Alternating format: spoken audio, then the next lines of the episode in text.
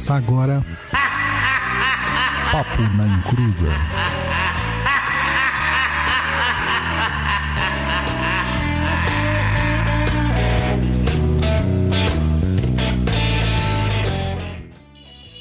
Começou, aqui é o Douglas Rainho, com a companhia sempre do Motoboy, e o desenvolvimento nunca acaba. Olá pessoal, aqui é o Luiz Guenca, mais conhecido como o japonês. Muito boa noite, sejam todos bem-vindos. E olha só, a moto tá acelerada aí, hein? E vamos aí, mais um programete. Olá, boa noite, aqui é o Duduzinho, senhor esotérico, e Itaquera tá pegando fogo hoje. Olá, boa noite, aqui é o Bibolino, Roberto, estamos aqui para mais um programete. Salve, salve macumbeiros. É, sou Leandro, macumbeiro, padeiro e nunca foi fermento, sempre foi vela acesa. Excelente, sensacional. e hoje nós vamos falar sobre desenvolvimento mediúnico, a melhor e pior situação dentro de um terreiro. Vocês vão entender rapidamente que as dúvidas não cessam nunca. Mas antes, os recados do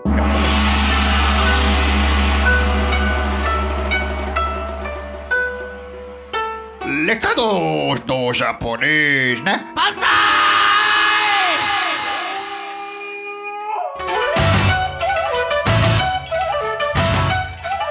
Salve, meu povo!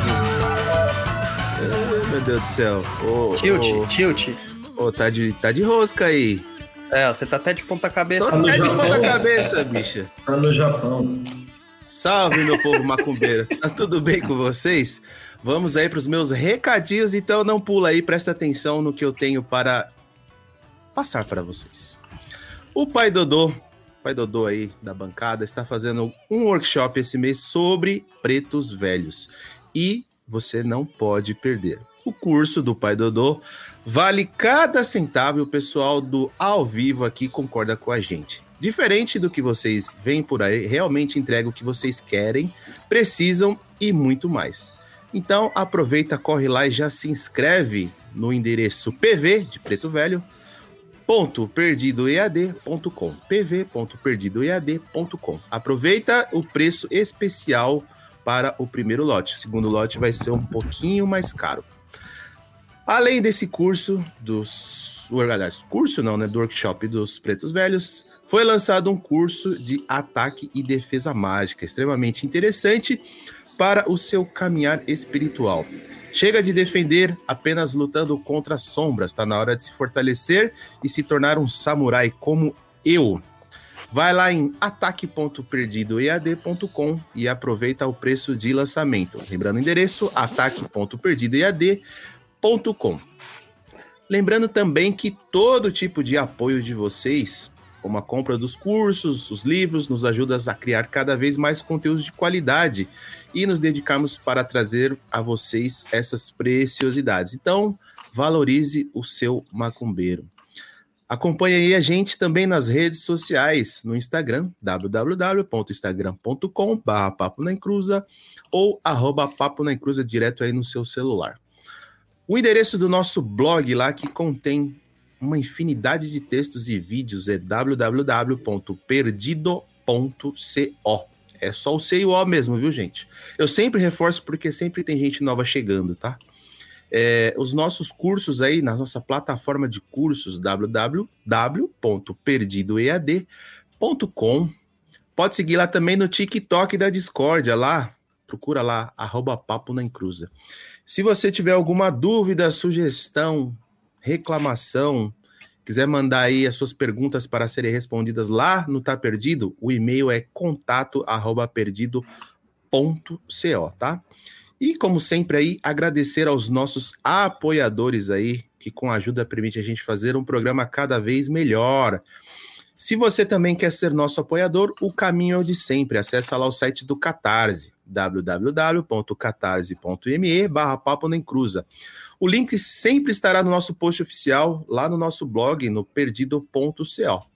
É isso aí, meu povo. Recado dado, programa iniciado e vamos lá para mais um programa. Esse japonês tá muito palestrinha, né, cara? Ele, nossa, vou te falar. Ah, né? O menino fala bem.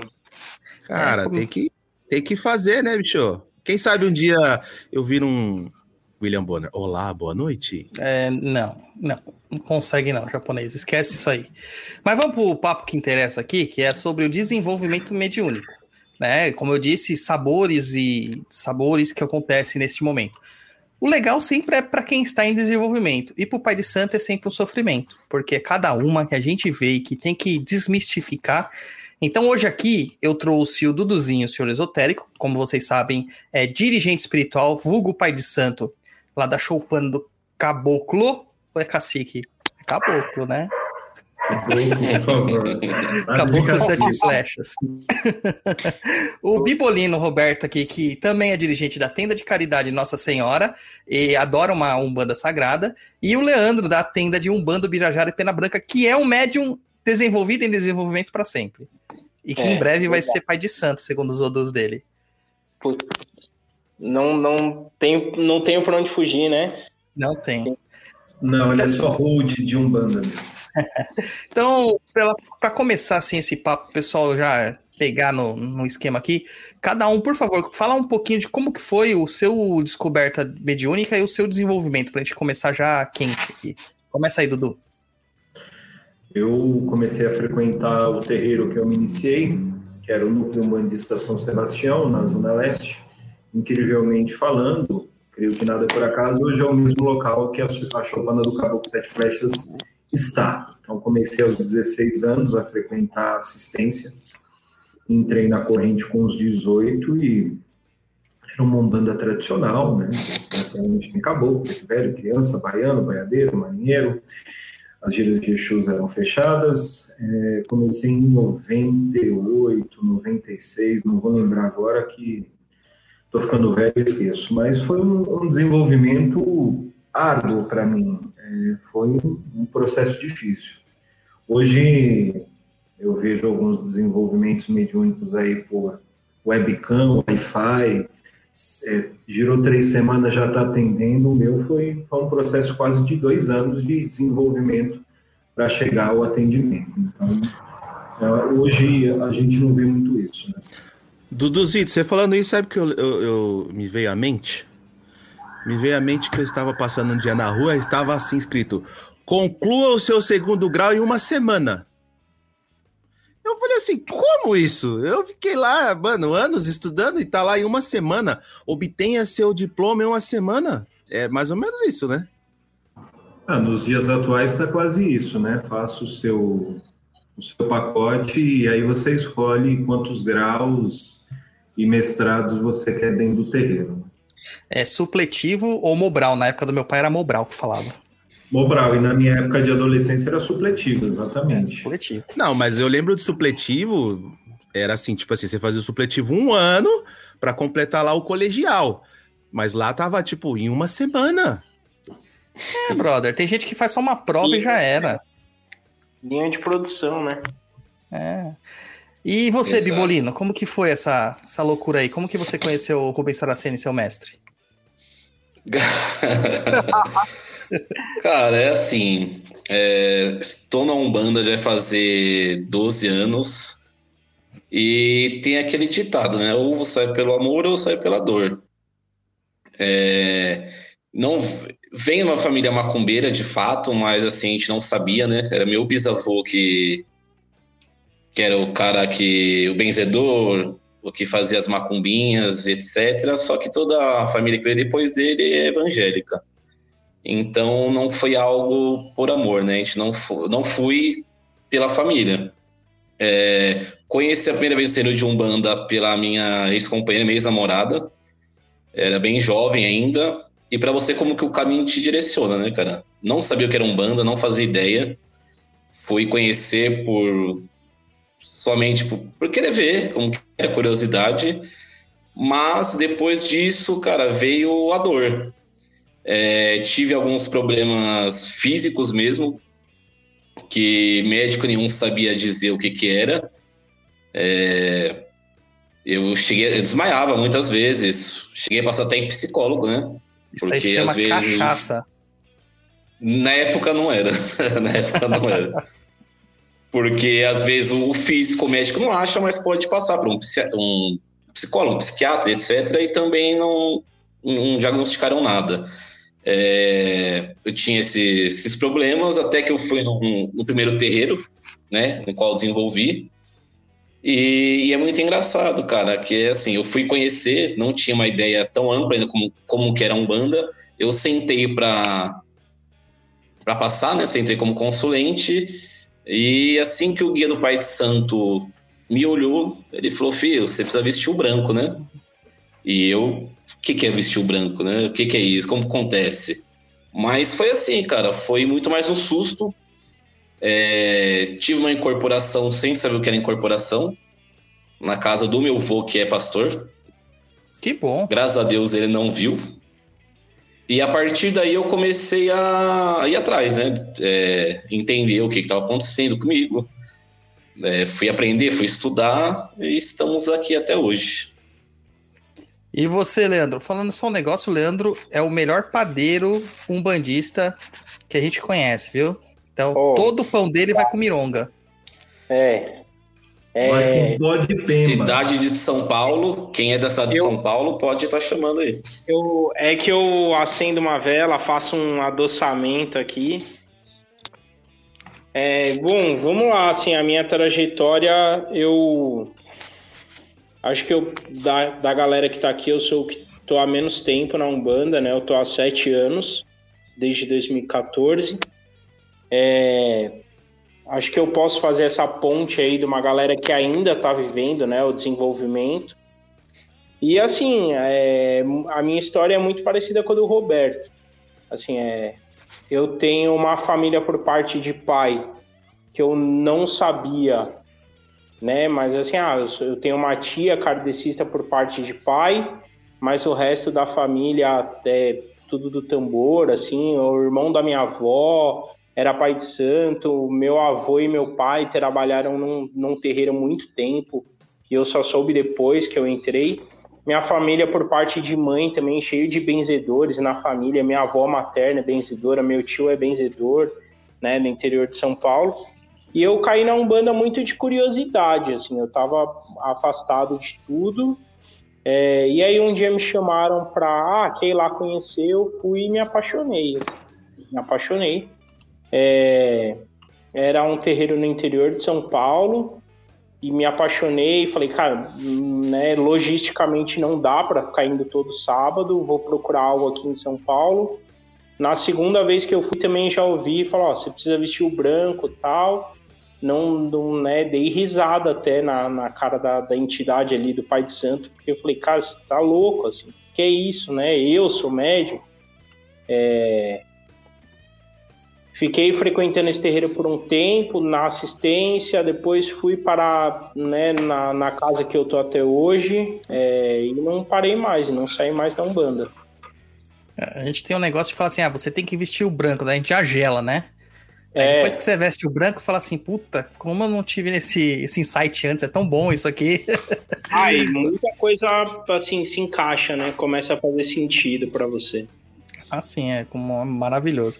Mas, bom, gente, o pessoal tem muito, é, muito receio, na verdade, né? Essa Douglas, galera ele aí... me pulou porque ele sabe que eu não tenho, entendeu? Ah, vou falar o quê? O japonês não, não, não é... Não é... é... Japonês não é macumbeiro, você fala assim. Então, o japonês não é macumbeiro, entendeu? É só fala com o Exu e tal, faz os pedidos, mata uns galos na calunga, mas não é nada demais, assim, entendeu? É uma coisa leve, coisa light. Mas o que o pessoal tem essa questão, hoje em dia, né, é, você pode perceber que a gente tem uma oferta muito grande por mediunidades a serem desenvolvidas aí. Muitas pessoas acham que mediunidade é um poder, que a gente vai se tornar um X-Men, que a gente vai ter é, predileções na vida, né? Então, ah, se eu for médium, nada de ruim vai acontecer comigo. Ah, se eu for médium, eu vou ser rico, vou descobrir as coisas, ninguém vai me enganar. E é muito pelo contrário, né? Onde que as pessoas mais te ferram na vida. Até porque você começa a aprender que você tem que ceder muito para ser médium. E agora com essas ofertas que a gente tem aí, curso de desenvolvimento mediúnico para todo lado, é... você desenvolve numa outra casa para trabalhar em outra, uma mistura de egrégora, uma coisa bem maluca, né? E aí a gente vem aquela questão: mas será que todo mundo é médium mesmo? Será que todo mundo tem essa capacidade de, de ser mediúnico? Como que, como que vocês veem essas primeiras. Tô pulando pauta mesmo, viu, gente? Como vocês veem essa questão de que dessa oferta que nós temos hoje de fazer, é, sei lá, super psíquicos, como que aparece por aí. Incorpora em sete meses, incorpora em sete dias. É, se não incorporar, devolvemos seu dinheiro. Como que vocês acham que. O que, que vocês acham que está acontecendo? Cara, primeiro, primeiramente, é assim. É, a gente tem que entender. Eu creio que o povo vai muito pelo fato do, de que Allan Kardec dizia que todos somos médiums, né? Mas aí tem um equívoco, né? É, pelo menos na Umbanda, que a gente chama de mediunidade ativa, né? Do, do que o Kardec quis dizer com todos somos médiums, né? É, todo mundo está sujeito a influências dos espíritos, né? Influências espirituais. Só que de fato ser um médium ativo não é, não é bem assim, né? Não são todos. E pegando esse gancho que você falou, pelo menos ao meu ponto de vista, Cara, é levar. É, é, é o dinheiro, o comércio. É você dar para a pessoa o que, ela, o que ela quer, né? É o status. Porque uh, quem está entrando agora tem a ideia de que ser médium é muito bom, né? Mas não é essa. Você vivenciando isso na carne, a gente sabe que não é bem assim, né? É sentimos coisas físicas, é, psicológicas, é, ataques, né? Dependendo de, da sua posição, é hierárquica ou não.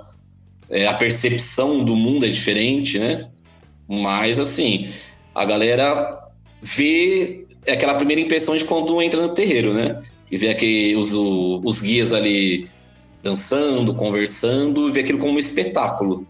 Então a galera tá pensando nisso daí. Ah, Sim. vamos pegar aquele egocêntricozinho ali pra acalmar a alma dele, sabe? Então, acho que eu, eu vejo pelo menos dessa, dessa maneira. É, vai muito de encontro que a Juliana falou que é apaixonada pela Umbanda, mas esse início é bem conturbado, cheio de incertezas e ansiedades. E eu acho que é nessa pegada mesmo, né, Dudu? Porque, cara, não sei você, mas eu no começo eu não acreditava que era um bandista, não acreditava que era médium, não queria ser médium e foi uma segurança danada, mesmo vindo de uma família espiritualista, né? Eu também venho de uma família espiritualista e, diferente da maioria, que vai muito pela dor, né? Até o Roberto comentou sobre isso há pouco, eu fui por busca mesmo. Foi uma coisa de que me está faltando algo e eu preciso fazer. Voltando à questão mediunidade, eu acho que a função principal da, da mediunidade é uma oportunidade de sanar erros de forma mais rápida e coletiva. Né? A gente sabe, é, e eu entendo muito por esse lado que aquilo que o Roberto falou, que mediunidade é uma coisa que nem todos têm. Uma coisa é você ter a mediunidade em si, de fato. Se você pega isso, por exemplo, na obra, na obra kardeciana, em algum momento ele fala que as pessoas são mais ou menos médios, em outra parte ele fala que sim, que não, que talvez, que quem sabe. E aí pegaram realmente essa parte que todo mundo é médium se tornou uma propaganda. Né? A mediunidade a gente tem que entender que é uma condição especial recebida pelo astral e não nos torna né, pessoas superiores a outras. Né? As pessoas utilizam muito do status médium, mediunidade, dirigente de terreiro, médium de terreiro, para poder usar muitas vezes a sua vontade pessoal e o próprio poder que isso muitas vezes tem sobre os outros para comandar. Então, o que a gente vê hoje é, é uma fábrica, né? é um balcão de negócios que a Umbanda e a mediunidade se tornaram. Na nossa época, né, para nós que temos, estamos na, na faixa dos 40, não precisa não, não precisa falar. Não, precisa falar. não, não, tô falando de mim, falando de mim. Faixa de quanto? É, não, a minha faixa de 40, 50, 60, então. Antigamente a gente passava por todo um processo é, de, poxa, você quer entrar no, no, no terreiro, faça, seja voluntário primeiro, depois faça parte do estudo interno, depois entre para a corrente como Cambone, venha no dia de gira, gire, gire, gire até ficar tonto. Um, dois anos, seis meses, um ano e meio, dois, três, quatro anos, para aí sim né, a entidade muitas vezes riscar o seu ponto, cantar o seu ponto, dizer o seu nome, era um processo muito mais complexo e completo. Hoje a gente vê pessoas querendo ter mediunidade pela questão do poder. Não é nem pela questão que eu acho que é aquilo que eu disse que é mais importante, que é sanar de uma forma mais rápida e coletiva os nossos eus e praticar caridade para aquele que nos procura. Então, eu acho que sim, a Umbanda se tornou isso, isso é falado já há muito tempo, é um balcão de negócios. É, o Kardec ele tem claramente uma postura ali que ele diz que todos são médios no sentido de é, que a gente interage com a palavra médium, né? De meio, de intermediário, que a gente interage com o mundo espiritual. Mas que nem todos são médios de trazer as informações do mundo espiritual de uma forma ativa. É que o, o nosso kardecismo é uma beleza, né, cara? O nosso kardecismo é um cristianismo, é um catolicismo que acredita em reencarnação. Então é bem complicado você ponderar que tem que estudar, tem que renovar, tem que atualizar e etc e tal, né? Mas vou pegar aqui o Leandro. Leandro, você, cara, assim, ó, a gente fala muito sobre questão de é, a mediunidade de Umbanda, né? Tem uma diferença entre Sim. você ir no centro kardecista e você fala assim, você é médium, entra lá no curso de desenvolvimento mediúnico, que não é bem assim, né? Vai fazer primeiro é, o, o, Evangelho, depois você vai fazer entendimento do livro dos Espíritos, livro dos Médiuns, vai ler muito sinal verde, depois você vai fazer entendimento de mediunidade 1, mediunidade 2. Aí começam as lições mediúnicas mesmo. Aí demoram cinco anos pro cara interagir. Mas na Umbanda a gente chega lá e de repente a gente incorpora o Exu no meio da gira que a gente foi para assistir, né? Como que é essa diferença para você, é, em, estando nesse, nessa situação de estar ainda em desenvolvimento, quase um pai de santo, mas ainda em desenvolvimento, de, de olhar assim e falar assim, nossa, mas a mediunidade umbanda é tão diferente assim da mediunidade, outras mediunidades em si? É, assim, é, eu acho que a incorporação ela é mais ostensiva, ela é mais chamativa, né? É, mas eu não acho que ela é o, assim, a única forma de mediunidade na, dentro da Umbanda. É, é claro que ela é a mais presente e, e assim, eu acho que dentro dos médiums umbandistas, né, o que que difere um pouco os médiums que, que trabalham na, na Umbanda do, do que para esses médiums de estudo ali no kardecismo. É, eu acho que é essa capacidade de incorporação. Isso é um pouco mais ostensivo ali visualmente, né? Está participando de uma gira e de repente acontece uma incorporação, aquilo te chama mais a atenção do que você ir numa palestra é, num centro kardecista. E, e ela traz muita dúvida também. Eu acho que para o médium que está ali começando, é, começa a pensar assim, de repente, meu, você, você começa a girar, de repente você fecha o olho e vê não é mais você, você tá rindo, você tá gargalhando, você tá batendo no peito, você tá dançando, você tá se encurvando como um velhinho e dentro ali da sua cabeça você começa a fazer milhares de, de questões, né? Assim, falou, meu Deus, o que está acontecendo comigo, né? É, alguém aqui tomou o controle do meu corpo e o que, que eu faço agora? Assim, fudeu, né? É, aí tá, tá a grande dificuldade do médium um bandista ali iniciante, é começar a entender esse processo, o que que significa aquilo, né? E para que aquilo flua de uma maneira melhor ali para você também. É. Vocês lembram a primeira incorporação de vocês? Eu lembro. Tá, conta aí, como foi a primeira incorporação? Não, os, senti os sentidos, o que você sentia no momento, né? Que eu acho que é, é, é o divisor de águas, né? Ah, sim, foi numa festa de Cosme e Damião. É, eu tinha decidido entrar para a corrente, depois aí de, de alguns meses frequentando a casa.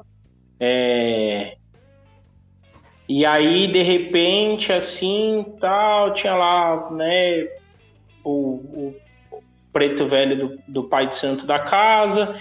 Filho, vem cá.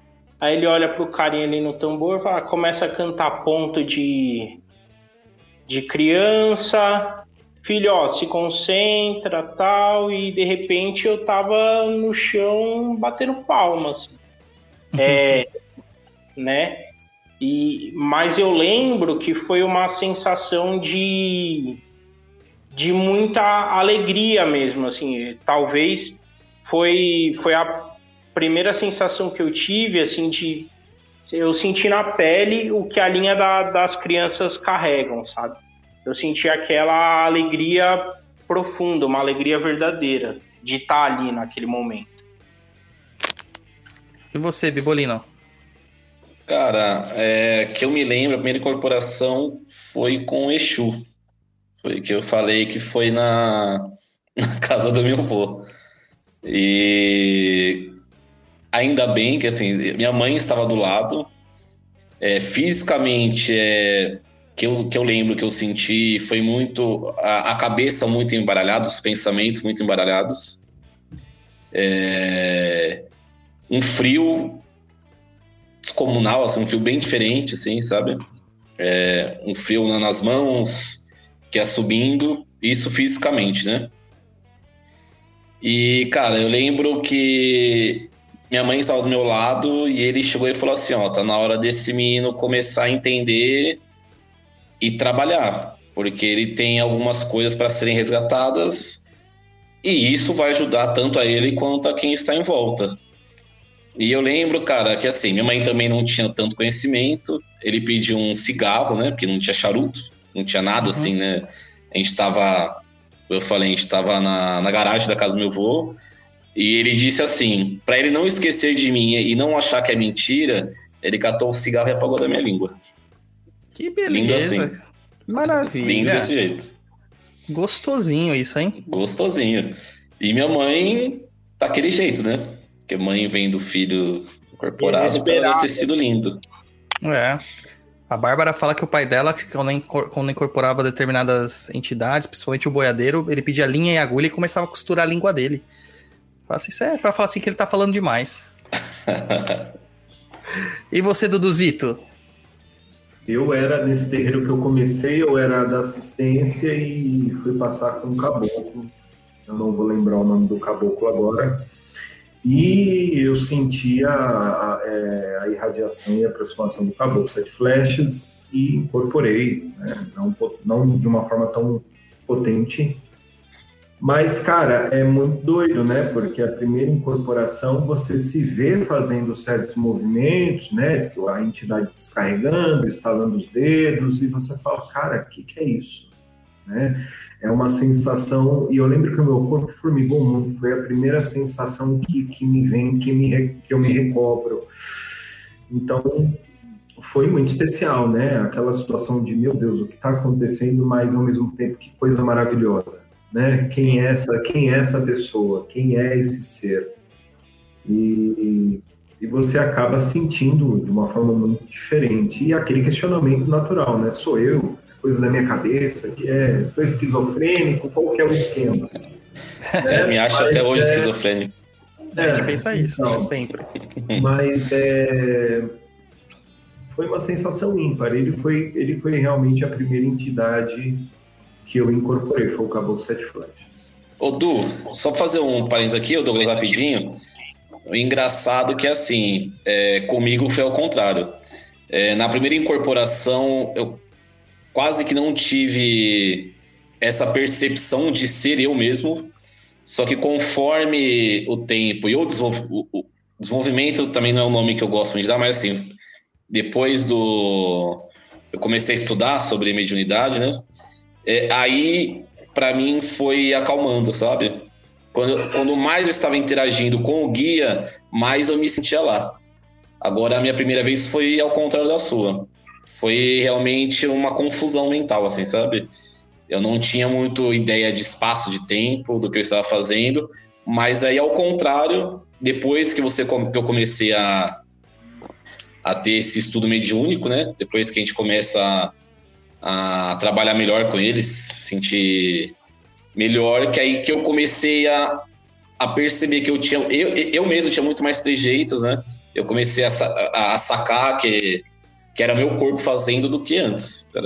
Só para ter é. uma ideia, né? Porque todo mundo acha que são os mesmos sintomas, né? E não é. Não, a mediunidade é independente para cada um e muito individual, né?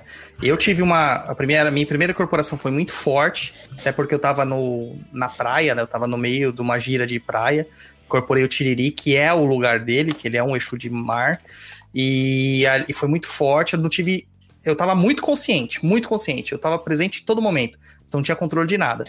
E Isso. não tive dúvidas de que era ele. Só que agora eu tenho já um processo diferente Agora é como se eu entrasse num transe que eu durmo.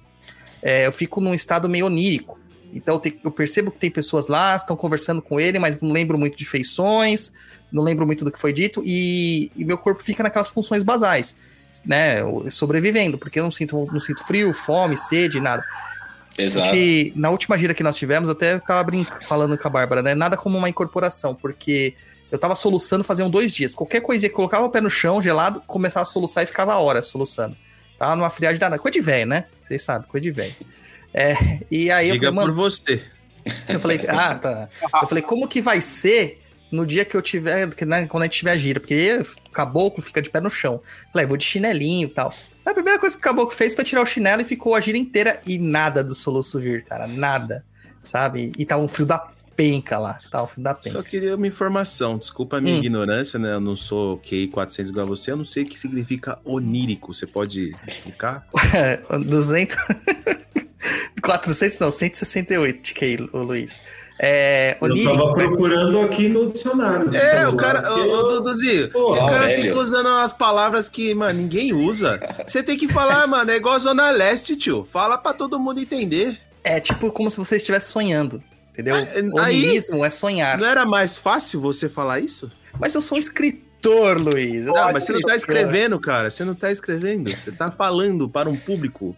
Milhões de pessoas estão te ouvindo nesse momento. Pois é. Ó, o Luan Silva comenta aqui, ó. O desenvolvimento me gerou uma fase difícil, ansiedade e sentimentos confusos, como a Juliana disse. E eu fico imaginando quanto isso pode fazer mal em um certo nível quando mal feito. E a gente já cai na segunda pergunta aqui, ó, da Stephanie, na segunda constatação afirmativa. A Stephanie Dias Santos fala: No terreiro, todo mundo parece ter uma ligação direta com os guias. Conversam como se fosse bestes e você no cri, cri, cri. Cara, é aquilo que eu sempre falo para todos os meus médios.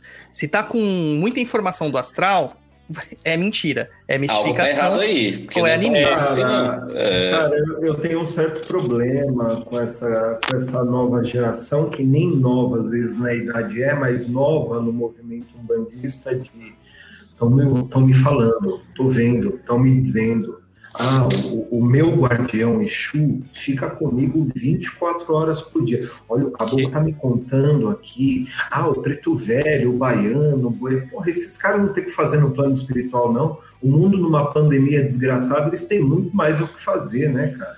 Ah, lógico que a função da entidade que nos assiste é nos ajudar. Óbvio que eles falam, mas eles não vão ficar grudados com a gente 24 horas por dia. Então você vê. Nem, nem a sua disso. Então, né? então nem, assim, você vê. a sua essa... sombra ficar com você 24 horas exato, por dia. Exato, Então você vê esse tipo de gente hoje que, nossa, bati um papo com o meu caboclo hoje. Eu bati um papo com o Exu, o Exu veio me falar umas coisas. Cara, eu sou um cara que fico muito, muito, muito atento a isso, porque assim, ou quer chamar a atenção, ou realmente não está entendendo ou não está sendo direcionado da melhor maneira possível. Isso é muito perigoso. Muito perigoso. Tudo. É assim, eu tô, como eu falei para vocês, não é questão de carteirada não, mas eu tô há 12 anos na Umbanda.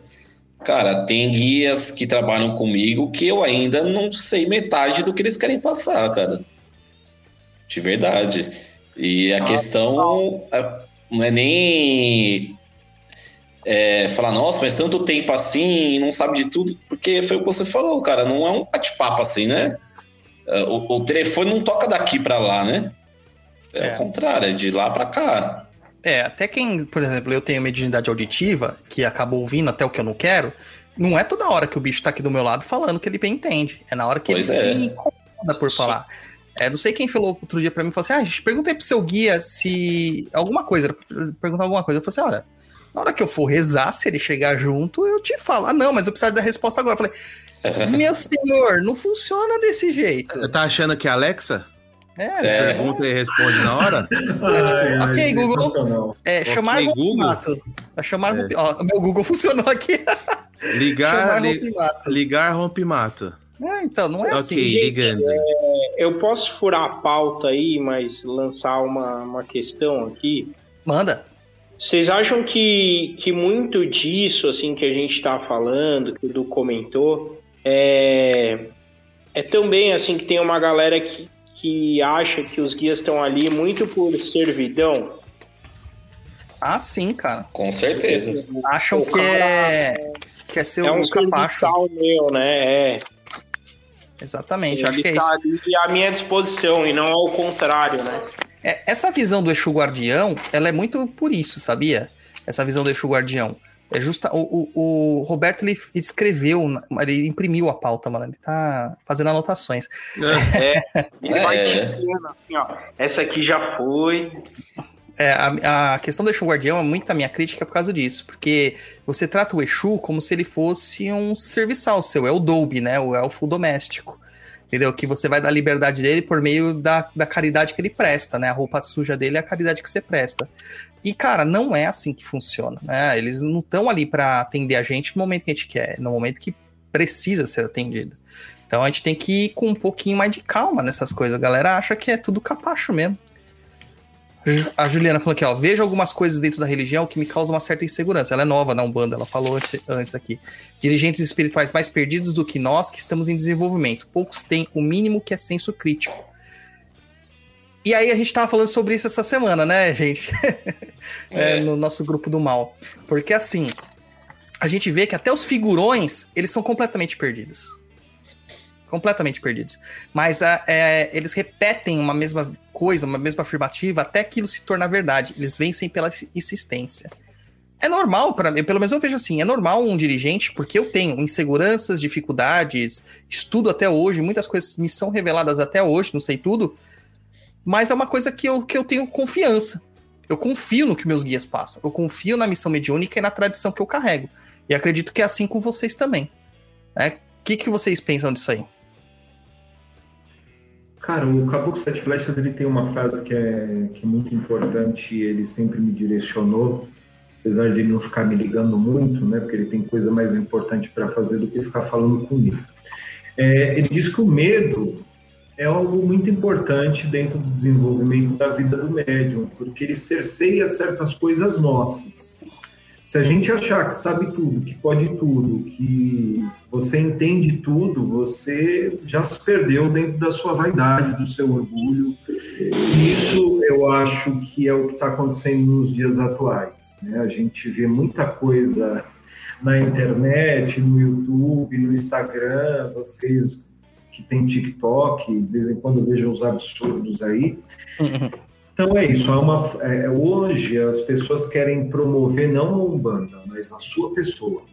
Né? Então a sua pessoa, o seu terreiro, a forma que você propaga e faz a Umbanda é a verdade absoluta. Isso é um perigo.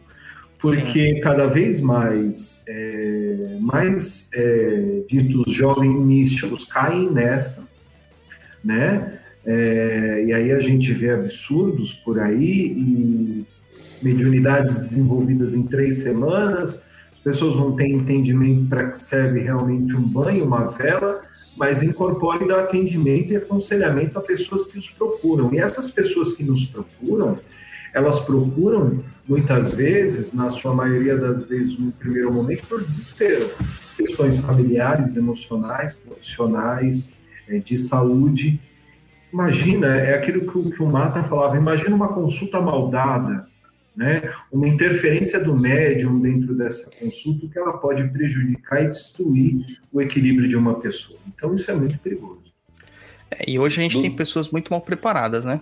Sim, e entrando no que o Dudu estava falando, é assim, é, é de sua importância, o, não é aquele, não vou falar aqui que, que o estudo abate o chão terreiro, que não é isso, né? Você vai aprender com o preto velho e com o caboclo, né?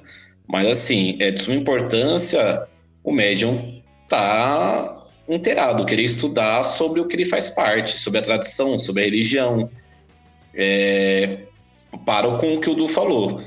Porque, a, além de, de tirar do médio a insegurança também, é, pelo fato, um, vamos dar um exemplo aqui fácil, né? Um exemplo. Passou alguém com um caboclo, o caboclo falou: Filha, você vai tomar um chá de tal coisa. O médium, apesar que o médium, depende da sua insegurança, não deveria estar dando consulta também, mas vamos supor, né? É, que o caboclo receitou um tal chá, ele tendo aquele básico de conhecimento, ele vai ter a segurança de não passar à frente também, de saber que o caboclo está ali dando o seu ok. E assim, o médium se autoconhecer também, né? Foi o que o Dudu falou, de estar preparado. Quando saber como está, quando está preparado, é, é o médium ver internamente como ele está, é, sabe, é, psicologicamente. Eu acho que tudo isso faz parte hoje da Umbanda, assim, sabe?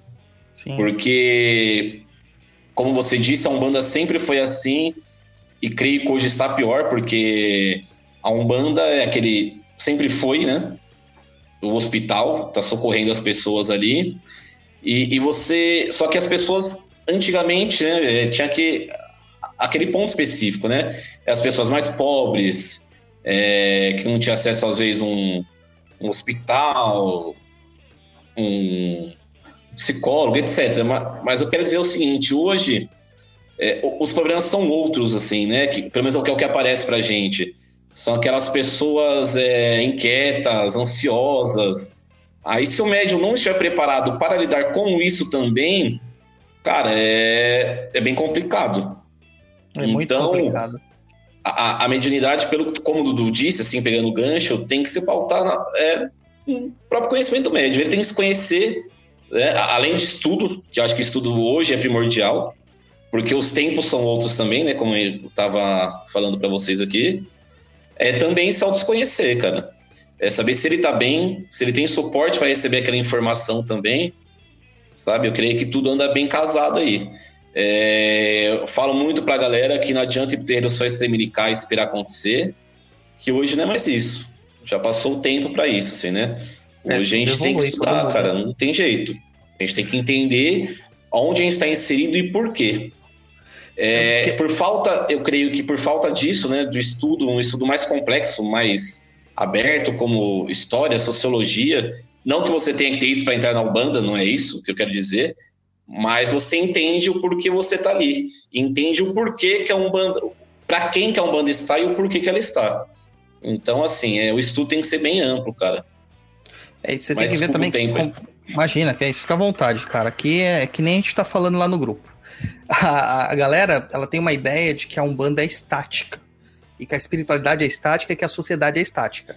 Se nós recuarmos para a idade dos nossos pais, talvez avós, você não precisava nem ter o um ensino fundamental completo, você só precisava trabalhar. Então, Exato. muitos eram iletrados, analfabetos ou analfabetos funcionais, e etc. E estava tudo bem porque era um trabalho manual, um trabalho braçal. É, muitas das vezes era um treinamento muito técnico que se fazia numa fábrica, por exemplo. E não queriam saber do seu currículo. Nos tempos, quando eu comecei a cursar faculdade, a faculdade era o um importante. Já mudou. Na época da minha mãe já virou é, ensino médio, depois virou a faculdade. Hoje, uma pessoa que não tenha, no mínimo, um uma pós-graduação, ela não é nada. É, no mercado de trabalho, numa, na questão da sociedade. Ela precisa ter uma pós-graduação, olhando essa, dessa forma para a sociedade, né? Sim. Por que a Umbanda seria diferente? Hoje, não tem mais aquela desculpa, ah, mas antes eu aprendia tudo com guia. Isso eu tô chamando a atenção porque a gente lançou lá o Mini Mediunidade, que é um programa gratuito com três vídeos, que eu tenho três temas polêmicos que eu falo sobre mediunidade. Que é, é o que o pessoal muito pergunta. E eu falei, ah, vou gravar três vídeos aqui e lançar pro pessoal lá. E o que eu recebi de mensagem, ah, mas isso eu aprendi no terreiro, isso eu aprendi no terreiro. A gente tá vendo pelas mensagens aqui que estão no chat que os terreiros não estão ensinando isso. Porque os próprios dirigentes não se prepararam para isso. Eles não sabem o que é mediunidade, eles não estudaram o que é mediunidade, porque eles ficam na dependência do guia trazer para eles. E como nós vimos, o guia não está à disposição o tempo todo. Não está. Né? É, que a Mariane fala aqui, ó. Entrei para a corrente agora, Mariane Bertoni. Fui informada pelo Giramundo que meu lugar era na Umbanda na primeira vez que fui ao terreiro. Venho do kardecismo e está sendo complicado adaptar. Qual que seria a melhor forma de abordar uma situação dessa? É explicarem para ela o que, que é a mediunidade de Umbanda, o que, que é a mediunidade de Kardec. Por que, que essa diferença? Por que, que ela é de Umbanda e não de kardecismo, né? É, a Stephanie Sim. fala aqui também, ó. Desenvolvimento mediúnico em alguns momentos fazem parecer que é um terror mediúnico. E é como os dirigentes hoje fazem. Todo mundo incorpora aqui o caboclo peito de aço. E se eu não tenho peito de aço, mano? E aí? Aí eu me sinto ou constrangido porque eu tô- não tô seguindo a galera, ou eu finjo que eu tô Exatamente. Sim. E a maior parte opta por fingir que tá incorporado, né? Vai fingir pra não passar constrangimento, cara. Essa, Claro. essa é a verdade. Essa é a verdade. Cara, eu já vi isso, é, da pessoa fingir incorporação, e é constrangedor, né? A pessoa tem que passar por isso para ser aceita.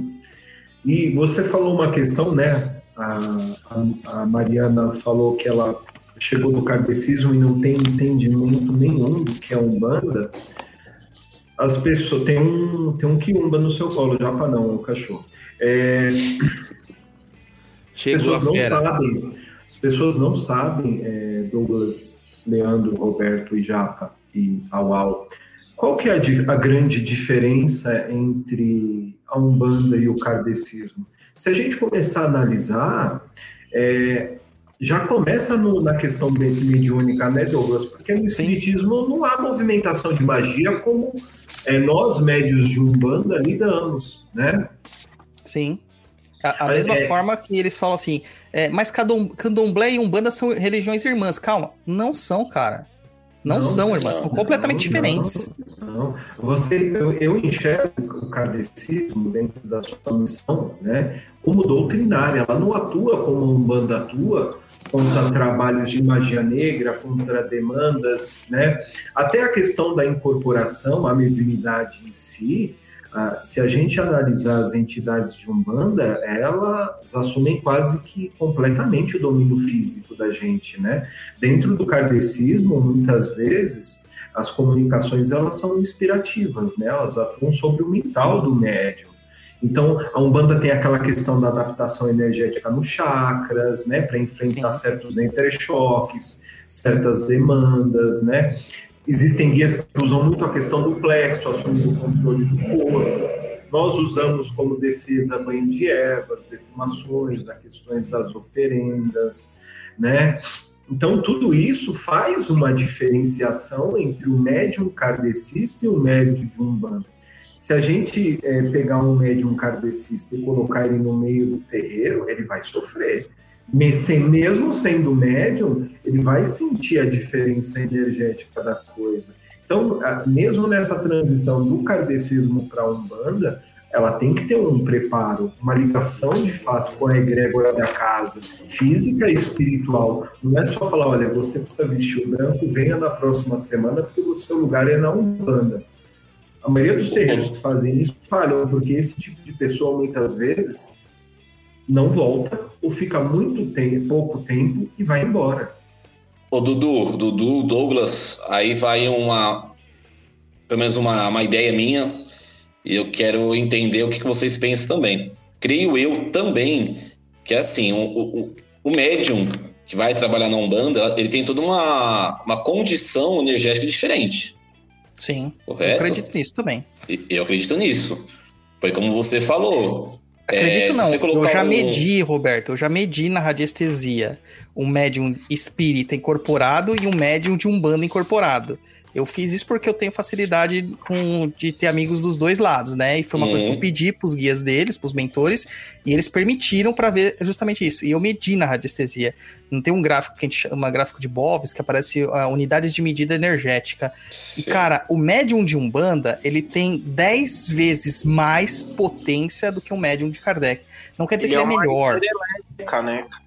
O- Oi? Ele é uma hidrelétrica, né? Ele- Isso, isso. Porque, assim, não é que ele é melhor.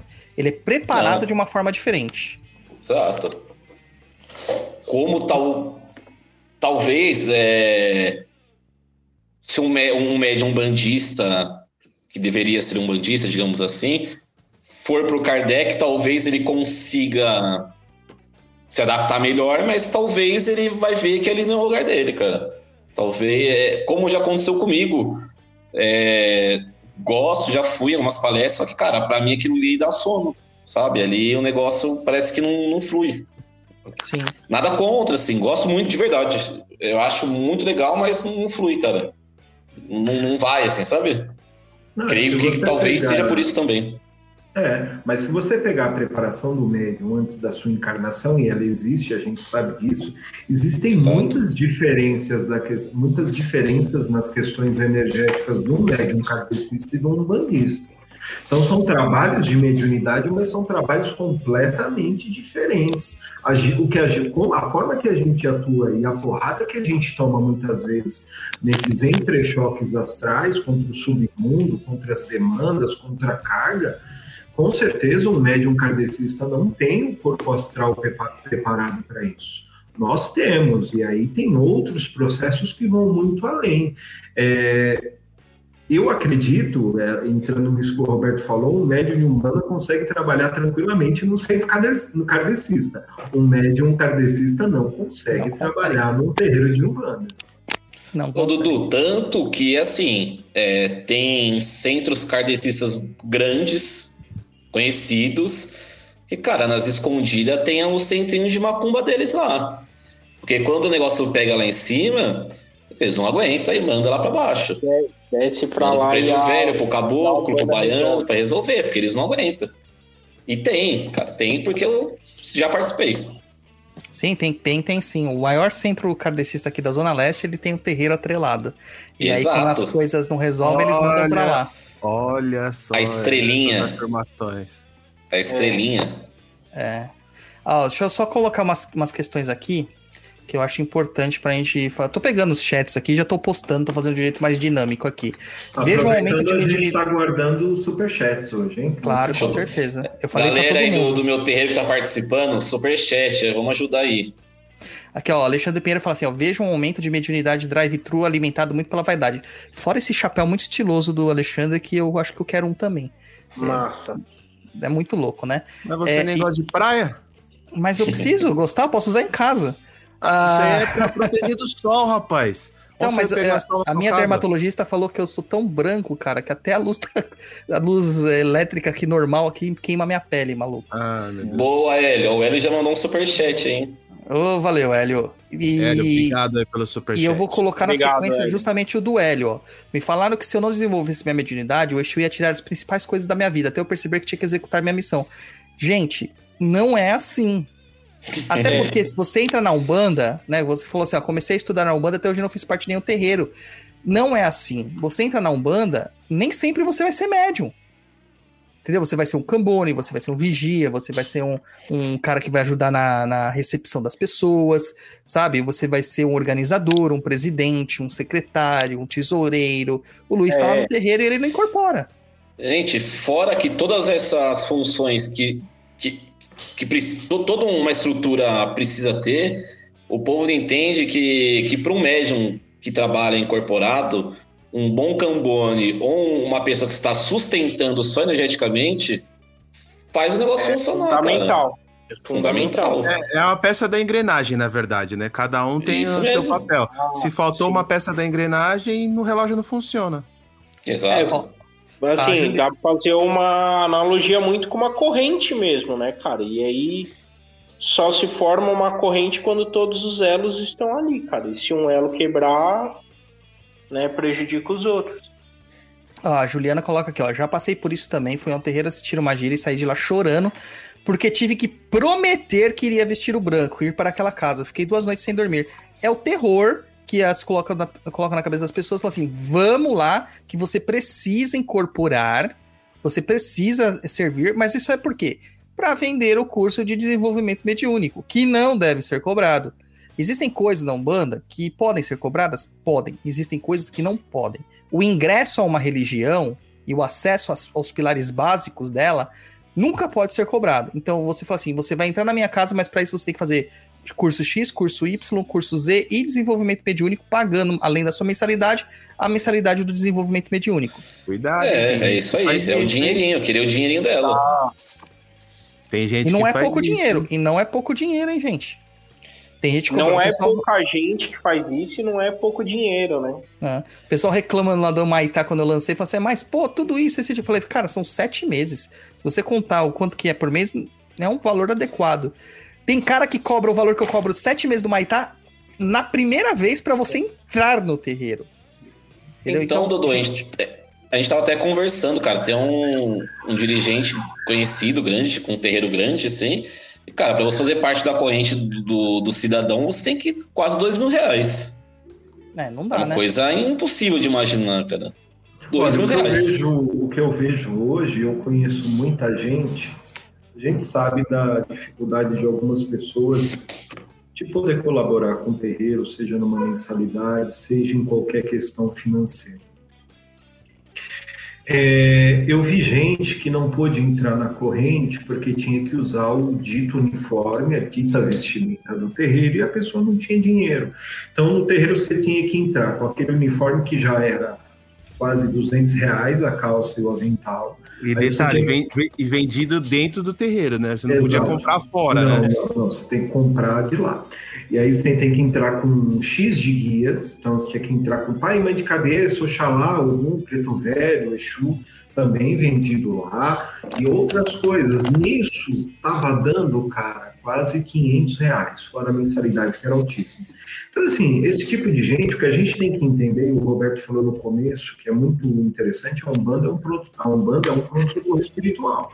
Então, assim, a gente está perdendo a essência, não que não é que, que é proibido as pessoas de classe média e classe média alta frequentarem, não é isso.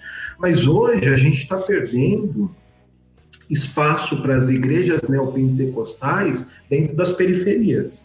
As pessoas não vão mais no terreiro, não só pela, pelo preconceito religioso, mas muitas vezes por esse tipo de atitude.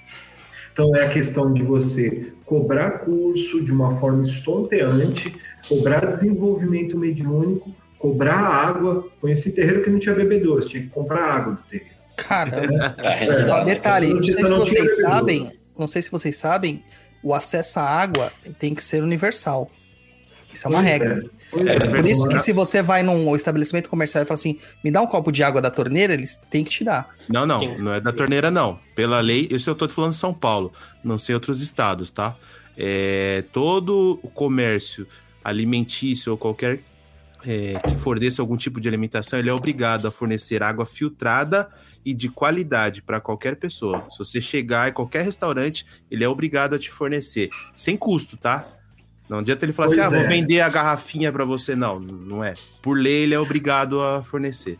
Pois é, e a pessoa que eu conheci que me contou isso, ela foi no banheiro e bebeu água da torneira do banheiro, porque ela estava com sede e não tinha um real no bolso. Então são esses tipos de coisa que afastam a periferia a- e as pessoas mais humildes e simples dos terreiros. A gente está fazendo isso e não está percebendo. Estou falando a gente no movimento humanista, não nós aqui, porque a gente nós não, não fazemos isso, mas é assim, é, negar auxílio, negar a entrada de uma pessoa. A pessoa não, não pode comprar. Pô, você tem uma calça branca, você tem uma camiseta branca?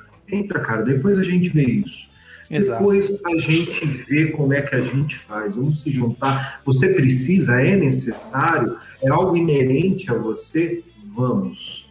Entende? Então, é, é foda, é foda. Lá no blog tem um texto que eu tô até compartilhando aí com a galera na tela, para elas verem aqui, é, que se chama Contos de Terreiro, Magia em Quantidade, de algo que eu passei, tá? Para vocês entenderem um pouquinho sobre essa questão. Eu vi isso acontecer, eu estava lá presente, sobre essa questão de como é, dar muito para algumas pessoas não ajuda quem não tem nada para ser dado, tá? Então depois vocês vão lá, procurem lá, Magia em Quantidade. Então, Dudu, entra no que a gente falou. É, a gente falou sobre o médium ter que fingir, incorporação para ser aceito. Entra também o lado da pessoa que vai se consultar. Ela vê uma galera que vai levando um buquê de flores, sendo que um botãozinho serve. Resolve. né? Exato. Aí a pessoa não volta mais, cara. Quanto ao que o Dudu falou até sobre fardamento, roupa, eu particularmente acho, eu gosto, no terreiro tem, mas assim, cara, não é obrigação. E se a pessoa não tem, e o terreiro exige de você, o terreiro tem que pagar. É o mínimo, né? É, no Show de É, Jorge, o que, que a gente custo. faz? A gente dá a primeira camiseta pra galera, só existe calça branca e camiseta. A primeira camiseta pra galera, e aí, se ela precisar de mais tal, ela tem que arcar com o custo de. É o custo da, da feitura da camiseta, só isso. Sim. Né? Coisa de 25 reais. Tá? Mas é basicamente isso. É, mas tem muita coisa que é feita gratuitamente, entendeu? Vamos aqui na voltando na pauta aqui, justamente na pergunta assim: todos podem desenvolver a mediunidade? O Hélio Afonso tinha deixado lá no Instagram assim, porque quando que se fala de desenvolvimento, desenvolvimento mediúnico, a grande maioria ouve incorporação, quando a gente fala de Umbanda, né? Por quê? E aí, a mim emendando aqui, a Juliana falando aqui, ó. Obsessor conta como incorporação? Primeira entidade foi baiano, não entendi nada, foi em casa. É, e aí, gente? Antes do pessoal falar, deixa eu agradecer aí o Fabiano, o Guto e a Márcia Sandrini aí que mandaram o superchat aí pra gente. Obrigado, pessoal. Muito obrigado, gente. Olha, Douglas, dentro das atuações espíriticas que a gente vê, tanto no terreiro quanto no kardecismo e religiões que usam né, da mediunidade, 95% dessas ditas incorporações é atração sintonia com espíritos perturbadores, obsessores, vampirizadores. Acho que a gente pode colocar aí contato mediúnico no contexto geral em 5% dentro do, dessa questão toda. Por quê? Porque a gente vê é, consulentes, tanto no kardecismo quanto na Umbanda, é, buscando ajuda por causa dessas, desses tipos de manifestações espiríticas, né? A gente sabe que a maioria dessas pessoas não, não são médiums de fato, como os outros, mas eu acho que a maioria realmente procura o terreiro para pedir ajuda, para pedir auxílio contra esse tipo de energia ou carga. É, com certeza. A, a, Mariana coloca aqui, ó. Não, não foi a Mariana que falou, foi, outra, foi a outra Mariane, Mariane. Que é uma coisa que eu acho interessante pra gente já começar a falar. Todo mundo fala que quando somos médiums fortes, tem vários sintomas. Seu Giramundo e Zé Pilintra me falaram que sou um médium de cura poderosa. Mas eu não sinto nenhum sintoma. Tem algo errado comigo? Não. Não, um não. Eu acho é... que, como você disse e todos disseram aí, se eu vou falar por mim, acho que todo mundo aqui também, médium, tirando o Japa, é, temos aí um, uma entidade, um caboclo, um preto velho, uma criança, um Exu, você não vai sentir a mesma coisa, um, a, o mesmo tipo de energia igual. Né? Então, por exemplo, o Douglas incorpora um caboclo, eu incorporo um caboclo, a forma do Douglas sentir essa vibração é diferente da minha. Então, dizer que ah, quem tem Giramundo, Zé Pilintra, Exu Caveira tem uma vida miserável, ou sente desse jeito, ou é um médium de cura, eu acho que é, a Umbanda se tornou muito senso comum, né? Então, uma história que surgiu lá atrás de um específico médium que tinha uma específica mediunidade com uma específica entidade, virou uma lenda. Então, a história de vida da Dama da Noite é a história de vida de todas as Damas da Noite. O, o caboclo arranca-toco, é, ajoelha com o joelho esquerdo e todos têm que ajoelhar a gente precisa parar com esse senso comum, com esse tipo de situação que acaba cada vez mais piorando a cabeça dos médios em desenvolvimento. Né? Lê aí já o recado da, da Renata, sua amiga. Acho doido esse negócio da galera estar desenvolvendo e já querer dar consulta. Male male, eu estou entendendo o que está acontecendo comigo. Pois é, né? Aí a gente vê muita gente chegando lá, entrando, e aí, ah, em seis meses você vai sair daqui médio de incorporação. Aí a pessoa vai, começa a incorporar, dá atendimento, fala: não, eu já sou pronto para abrir uma casa. Faz um sacerdócio, abre uma casa, o que acontece? Só merda. Sim, só bosta. Merda. É o que a gente tá vendo aí. É, a, eu acho que a gente tá passando por um momento que é, todo mundo quer tudo de imediato, né? E esse imediatismo é muito nocivo. A Daniela falando aqui, ó, sem contar que nem todo mundo é médio de incorporação e forçar nessa situação traz muitos problemas. E a gente cai no outro ponto, né? Quais são as mediunidades que a Umbanda atua? Quais são as mediunidades que a Umbanda trabalha? Né? O... Eu tenho uma visão muito clara assim sobre o processo de incorporação. Não creio que a incorporação é uma mediunidade, um dom mediúnico, mas um conjunto de um dons conjunto. mediúnicos que trabalha né, em sincronia. É, mas vendem isso como se fosse um pacote. Tipo, escolha aqui o pacote do seu carro, né? Premium, é, pacote standard. É assim que vendem por aí. É, desenvol... Abra o seu terceiro olho. Gente, desculpa, não rola, né? Até porque né? Tem outras conotações. Então você tem que ter é, um entendimento maior sobre o que é esse processo que está acontecendo na sua vida. Por que, que você quer tanto ser médium? Essa é a questão. Por quê? Né? Exato. Como que vocês lidam com isso, gente? Quando chega pessoas que falam assim, ah, é porque eu sou médium e eu quero trabalhar na Umbanda, o que, que eu posso fazer? Ô, ô, Dodô, eu vi até entrando nesse assunto, me passou aqui no chat já, não lembro quem foi que falou, que ah, acho que foi até a própria Daniela, que para entrar no terreiro precisa de entrevista e tal. Olha, eu sou um pouco a favor de entrevista sim, É, tá? Para a pessoa entrar na Jorge é corrente assim. mediúnica. Por quê? É, entre essa pergunta que você falou, o porquê você, você quer estar aqui, o que isso vai te agregar e nos agregar. né? Tem que ter essa troca. Não pode agregar só a pessoa que quer a- ingressar na casa e nem só a casa. Né? E assim, pelo menos lá na nossa casa também é assim. A pessoa, ela, caso ela não, não seja chamada, porque geralmente não acontece, é, a pessoa pede para ingressar, vai falar com o caboclo, vai fazer uma, uma certa entrevistinha e entender o porquê que ela quer estar ali. Né? É, há pessoas que de fato às vezes precisam, querem estar dentro da corrente, mas não, não, não é que não, seja apta, né? Mas a pessoa ela tem que entender que primeiro elas têm, tem que estar ali fora, ela tem que se cuidar, ela tem que se tratar para depois ingressar. É, a, a Umbanda é muito impactante, né? Você chega, você olha, você é tudo muito bonito. E não é assim que funciona, cara. Foi a pergunta que você disse. Ou por que você quer ser médium? Ah, Eu levei para outro caminho. Por que você quer participar da corrente, entende? Eu creio que, que de fato tem que ter uma entrevista assim. Porque senão entra no que a gente estava falando agora. É o rebanho. Você acumula, acumula, acumula, acumula a galera. E, e o próprio dirigente, é, os pais pequenos, né? E não consegue dar conta de quem tá ali. Você vira um número. E para você ser um número, cara, já tá errado, né? Não tem porque você tá ali. Para você não ser cuidado, amparado. É, eu creio que, pelo menos a minha concepção, uma casa que passa ali de 20, 30 médiums já virou circo, cara. Não tem como se cuidar de todo mundo. Não tem Não como, tem. cara. Não tem, é muito difícil você dar atendimento. E porque assim, o dirigente espiritual, o pai e mãe de santo, vulgo pai e mãe de santo, ele é justamente isso. Eu recebo mensagem dos meus filhos de santo todos os dias. Inclusive o Fabiano, oi Fabiano, respondi você, mas depois a gente fala melhor. Eles mandam mensagem todos os dias. E é a minha função.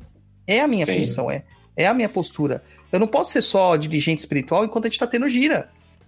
Sim. E eu, eu É. ouvi falar, não posso acertar, eu só sei que foi assim, como dizem, não sei se aconteceu, só sei que foi assim.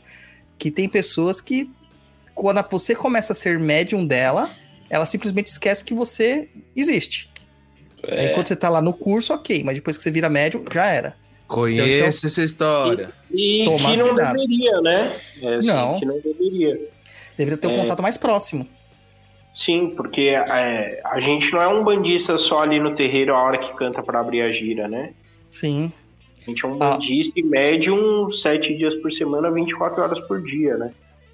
O- a mensagem que o Bibolino falou era da Daniele Santos. Ela falou: conheço um terreiro que a pessoa passa por uma entrevista tipo emprego. Depois o aval vai para entrar, vem por correio. Parabéns, você É. foi aceito na minha casa. por correr No é chão de Jorge, é, no chão de Jorge não é assim.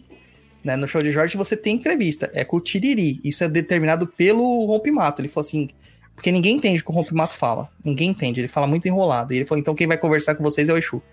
E ele senta com a pessoa de frente a frente, Exu sentadinho, e entrevista a pessoa, cara. É. Ele fala assim: você entra, você não entra, você entra, você não entra. Mas ele fala na hora, ele não manda por correio, até porque os Ah, custos de correio são caros para terreiros pequenos, né? Mandar um por telegrama, né? Pra pessoa. Olha, eu acho É. interessante essa questão da, do bate-papo, né? Você pode dar o nome de entrevista, conversa, tanto faz. Eu acho que é importante para a gente conhecer. Eu faço esse bate-papo com as pessoas primeiro, quero entender de onde vem, qual que é a sua a sua visão de Umbanda, o seu histórico dentro da Umbanda. Acho que é interessante para a gente ter esse primeiro contato. Eu faço isso para a pessoa também me conhecer como dirigente, como como alguém que acaba dirigindo um terreiro. Após isso, isso é conversado com o caboclo. E aí o caboclo faz, é, determina, é, eu nunca vi ele dizer não. Então ele determina quanto tempo a pessoa fica lá fora, quanto tempo ela já entra, qual que é o processo do desenvolvimento mediúnico dela, Lógico que com a pandemia agora nem desenvolvimento, nem gira, nem nada a gente tem feito, mas dentro das normalidades, dentro do mundo onde a gente não tem a pandemia nem Bolsonaro, a gente pode fazer esse tipo de coisa. Agora, é, a gente sabe que existem casas que não fazem esse tipo de entrevista para conhecer a pessoa, mas sim para escolher quem dá mais. Né? Ah, quem tem mais dinheiro, quem tem mais capacidade financeira, não a capacidade moral mediúnica. É isso que a Daniela nós tá vamos falando. Ô. Dudu, eu nunca ouvi também ele dizer não. Mas às vezes ele, na própria conversa, ou pedindo, ah, vem aqui mais um- uns três, quatro, cinco vezes, a pessoa já não volta. A pessoa já não vem. É. Cara, Mas eu- os seus caboclos são muito bonzinhos. O Eu Tiriri já falou não pra um monte de gente. Eu acho que essa, essa, esse bate-papo é importante também para quem está entrando, né? Para conhecer onde está entrando, para saber um pouco mais, porque assim, eu já vi casos de gente que começa a participar de uma casa e aí de repente, ah, mas se eu soubesse que era assim, eu não entrava. Ou, né, quantos casos assim a gente tá, tá vendo mensagens hoje mesmo de, é, de de pessoas meio com uma sensação de ah, a Umbanda é uma opressão. E se eu não fizer isso, minha vida vai acabar, sabe? Minha vida vai ser destruída. E não, cara, o mediunidade não é opressiva, né? Umbanda não é opressão. Então eu acho relevante esse bate-papo até para você conhecer onde você tá entrando. Exatamente. A Daniela falou que é. A casa ela pergunta até sobre condições de pagar, né? sobre renda, a renda financeira, né? Da pessoa e que ela conhece uma pessoa que era empregada doméstica, não tinha essa renda que eles esperavam e não podia entrar, ficou arrasada. ó. Que absurdo. E, gente, olha, não falem o nome da casa aqui no chat, por favor, porque eu já recebi alguns processos, né? Já estamos respondendo a processos. Eu não quero ter mais um porque eu não tenho condição de pagar esses processos. Eu confio na justiça divina, mas demora, é cansativo. Eu quero continuar fazendo conteúdo para vocês e não ficar respondendo processo de advogado por aí. E, mas manda no meu, no meu direct que eu tô super curioso para saber que caso que é essa. Por favor. Pô, manda eu, pra fui- nós, manda pra nós. Eu, eu fui numa casa uma vez, né? O cara que fez faculdade comigo, depois de um tempo, me mandou uma mensagem. Tinha entrado pra Umbanda, também me chamou pra ir é, na casa que ele tava trabalhando. E é uma casa bem grande, assim, bem antiga em São Paulo. Só que tudo na casa é cobrado, cara. A entrada na casa é cobrada. É tipo ingresso do jogo? É, é. Ah, meu Deus do céu. Não, assim, ó, é, é, é uma contribuição. E se você não tiver para pagar, tudo bem, mas a gente tem maquininha de cartão, a gente. Então, assim, já, eles já fazem um discurso que você fica meio. né, sem ter por onde sair. E a entrada no dia que eu fui era tipo 10 reais. Mas se você pagar no cartão, eles cobram a, A taxa. A- A taxa da maquininha. Então, assim, é só uma doação, mas se você passar no cartão, eles cobram a taxa, sai do bolso deles. Aí, assim, ó, se a entidade, passa com a entidade, quando sair de lá, traz essa fichinha aqui na recepção. Então, assim, ó, se a entidade receitou, falou, pô, acende uma vela, ele já pega e fala, ó, a vela custa tanto. Ou o banho custa tanto. Sei que, e aí eu olhei assim e falei, cara, tem tipo 50 médiums lá dentro, tem 200 pessoas aqui. Mas essa casa, tipo, tira 5, 6 pau por noite, assim, de gira. Sim. É, é um sonho meu, sabia? Porque daria Maravilha. para eu alugar um lugar bem maior, daria é. para eu pagar as contas, não cobrar tanto do quanto a gente tem que cobrar e me, e me desgastar menos. Pra que, que eu vou ficar criando curso, dando palestra, sabe, jogando tarô, essas coisas? Era só cobrar das pessoas, que facilidade. É, fácil. Alguém, alguém, alguém falou no chat aí que não tem o seu contato, Douglas, mas tem do Roberto. Aí eu mudei, coloquei meu nome aqui, ó, o meu Instagram. Não sei se o Douglas quer colocar. Douglas Rainho 7, que é o dele. É, o meu é o Douglas Rainho 7. Tá, mas Ah, Nossa, fofoquinhas. Vamos lá, gente. Agora, que- aquela questão, assim, de, de- A gente sabe que a incorporação é importante, a gente tem outros processos de desenvolvimento, né?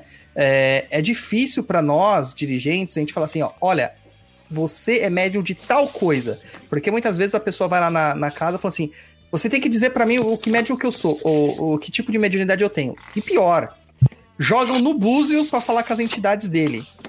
Estou jogando aqui nos búzios, estou vendo que sua entidade está falando comigo que você é um médio de incorporação nas sete estrelas violetas do, do Altíssimo e que você vai começar a trabalhar a partir de agora. Então veste o, o, o cor de rosa, né? Para não falar dourado. Ops, é, veste o cor de rosa. E, e, fora outras pessoas, né? Que tem, tem terreiro por aí que você paga a entrada também.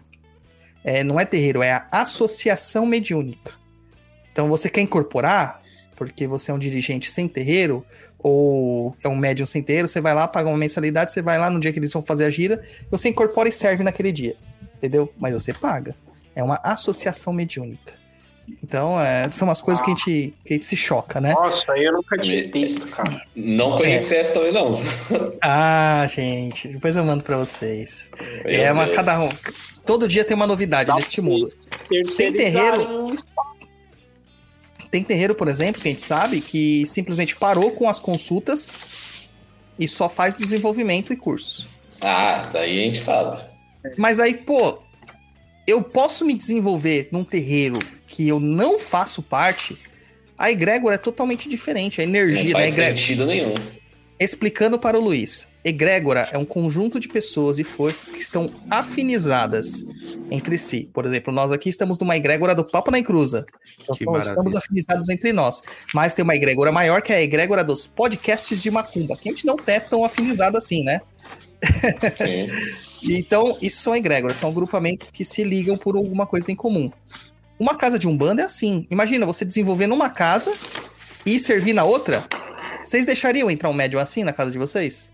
De forma nenhuma. Eu não entendo muito dessa coisa. Isso ocorre no fim do, ah, dos anos 90, onde as, eu conheci muita gente né, que fazia isso. Né? Participava de um terreiro, mas fazia um curso de sacerdócio numa escola de Umbanda, e aí fazia um curso de mago, aí fazia um curso de desenvolvimento mediúnico. Eu não entendo muito é, essa questão, né? Por que, que você, dentro do chão da sua casa, não pode se desenvolver mediunicamente e aquele curso, com aquele pai de santo, com aquele mestre, com, aquela, com aquele chapéuzinho na cabeça, tem para te dar que o astral que assiste à egrégora da casa não tem.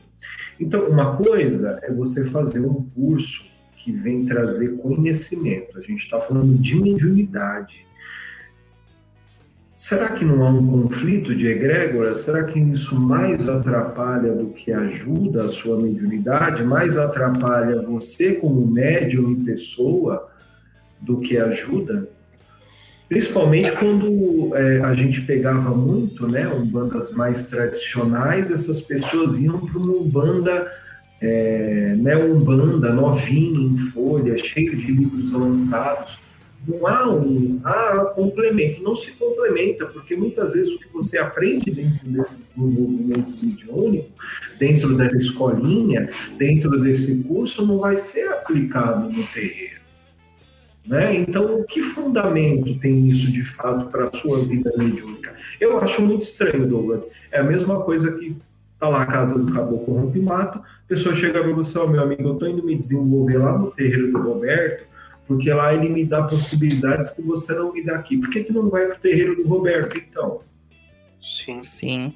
Então, do, além da egrégora que você está falando, entra nesse questão também é, de saber situar, cara, porque a sua casa trabalha de uma maneira diferente, a casa do Douglas de uma outra maneira. É assim, as escolas são diferentes. Não que isso impossibilite alguém de ir para outro local, mas assim, estar em dois locais ao mesmo tempo tem esse conflito. Porque numa casa de uma maneira, na outra casa da outra maneira. Uma casa tem a vela branca, outra casa tem a vela preta. Uma casa usa a bebida, outra casa não usa bebida. Uma casa usa, entende? Isso também é, influencia também é, negativamente. Não só a egrégora, mas na maneira como, como se, se trabalha mesmo, né? Como o, o trabalho flui, é diferente. E aquela galera que também não gosta de, de ter uma. esvaziar um pouco o copinho, de entender uma outra coisa, né? Às vezes o cara é vindo uma outra. Ah, fui médio numa outra casa. Ele vai chegar trazendo na sua casa a bagagem dele. E muitas vezes, que é o, que é o pior, ele quer que a sua casa seja obrigada a fazer o, o que ele fazia na dele. Sim. Entende? Você vai ficar bravo, vai ficar puto com você. Mas será como que você ele- não faz desse jeito? Não Mas é será assim que ele não tem. Será que ele não tem consciência que, tipo assim, se ele tá indo pra um lugar, ele tem que Não seguir tem. as regras do lugar? Não Ô, tem. Luiz, não tem, cara. Infelizmente, não. É, Pode é- haver. É, ti- é tipo. Mas a vou- maioria vou não dar- tem. Vou, vou dar um exemplo bem esdrúxulo aqui. Vamos dizer, eu vou na casa do Bibolino. Vamos dizer, eu não fumo, tá? Mas vamos dizer que eu fumo. Aí o Bibolino vai virar pra mim, Luiz, seguinte, aqui na minha casa não pode fumar aqui dentro, cara. Se quer fumar, você vai lá no corredor. Não, Exato. quero fumar aqui dentro. Exato, Mas é o que acontece, cara, acontece. acontece. Não, pelo amor de Deus. É, Cara, isso eu aí conheço- é o cúmulo, é o cúmulo isso. Acontece. Conheço lá na casa onde que eu fui feito, é uma casa de 75 anos de existência, brother. E com uma história muito anterior a ela. E um médium do nada chegou lá e começou a trabalhar lá. Eu já achei estranho terem deixado esse médium trabalhar lá. Quando ele entrou, ele já começou a querer falar assim: ah, mas aqui não tem Egunitá, aqui não tem Logunã, aqui não. Juro pra vocês. Ai, Aí pegou uma vela dourada e começou a acender a vela dourada no ponto para o Exu do ouro. Ei, Cara, no dia da gira de, de gira de esquerda que era fechada, ele tomou um come. Tomou um come do Bará, mano. Tomou um come, mas um come. Daqueles que, assim, desvirou a pessoa ao contrário, sabe? Pergunta se a pessoa voltou. Nunca mais. Então, por mais Mas- que a gente não acredite, você não pode chegar dentro de uma. Foi o que eu tava falando agora pro, pro Japa, que o Japa perguntou. Existe? Você acabou de falar, existe. Você tá dando um exemplo agora, tem. É, sem Você noção. fez sem perguntar. Ó, um exemplo muito prático japonês. É, a gente sabe que terreiros têm as suas diferenciações das cores das velas ligadas a certos orixás. Então, por exemplo, o Douglas sempre ensina nos cursos dele e de algum a função da vela vermelha e a função da vela azul escuro. tá? No terreiro ligado à raiz de Guiné, na qual eu faço parte, na qual eu, eu trabalho com banda esotérica, a cor da vela que eu utilizo é laranja. Não tendo laranja, a gente, como todas as outras casas, usa uma vela branca. Agora, imagina se eu, né, como médium de uma corrente ligada à raiz de Guiné, uma esotérica, chego no terreiro do Douglas e falo, Douglas, desculpa, cara, mas eu vou acender laranja aqui porque eu aprendi que algum é laranja. Ah, aqui não, não trabalha pirata. Vou dar um exemplo. Ah, aqui não trabalha né, uma entidade. Ah, mas eu vou aqui, eu vou incorporar porque eu trabalho com ele sempre. Ah, ele vai vir. Então, quer dizer, você quer instituir regras numa casa em que você está entrando, você não é o dirigente, você não é o responsável material e nem espiritual dos trabalhos de uma casa, isso acontece, Japa.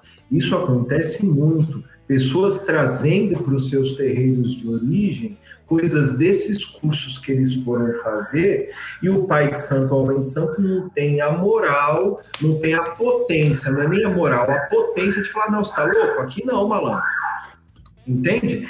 E aí acaba aceitando magia não sei do que, magia não sei o que lá. Isso desvirtua o terreiro, cara. Isso desvirtua o terreiro. E essas pessoas acabam pegando uma carga energética, absorvendo certas coisas que não tem nem entendimento.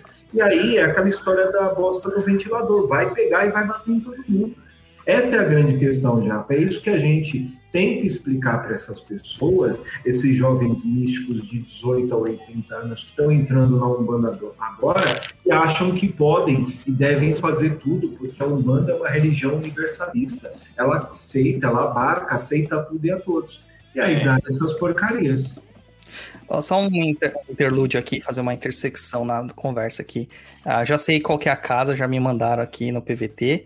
É, já sei quem é a pessoa, também tem podcast. E ele está fazendo algo que eu entendo por que, ele está fazendo isso, de só aceitar pessoas com dinheiro. Porque o que ele está fazendo é muito caro.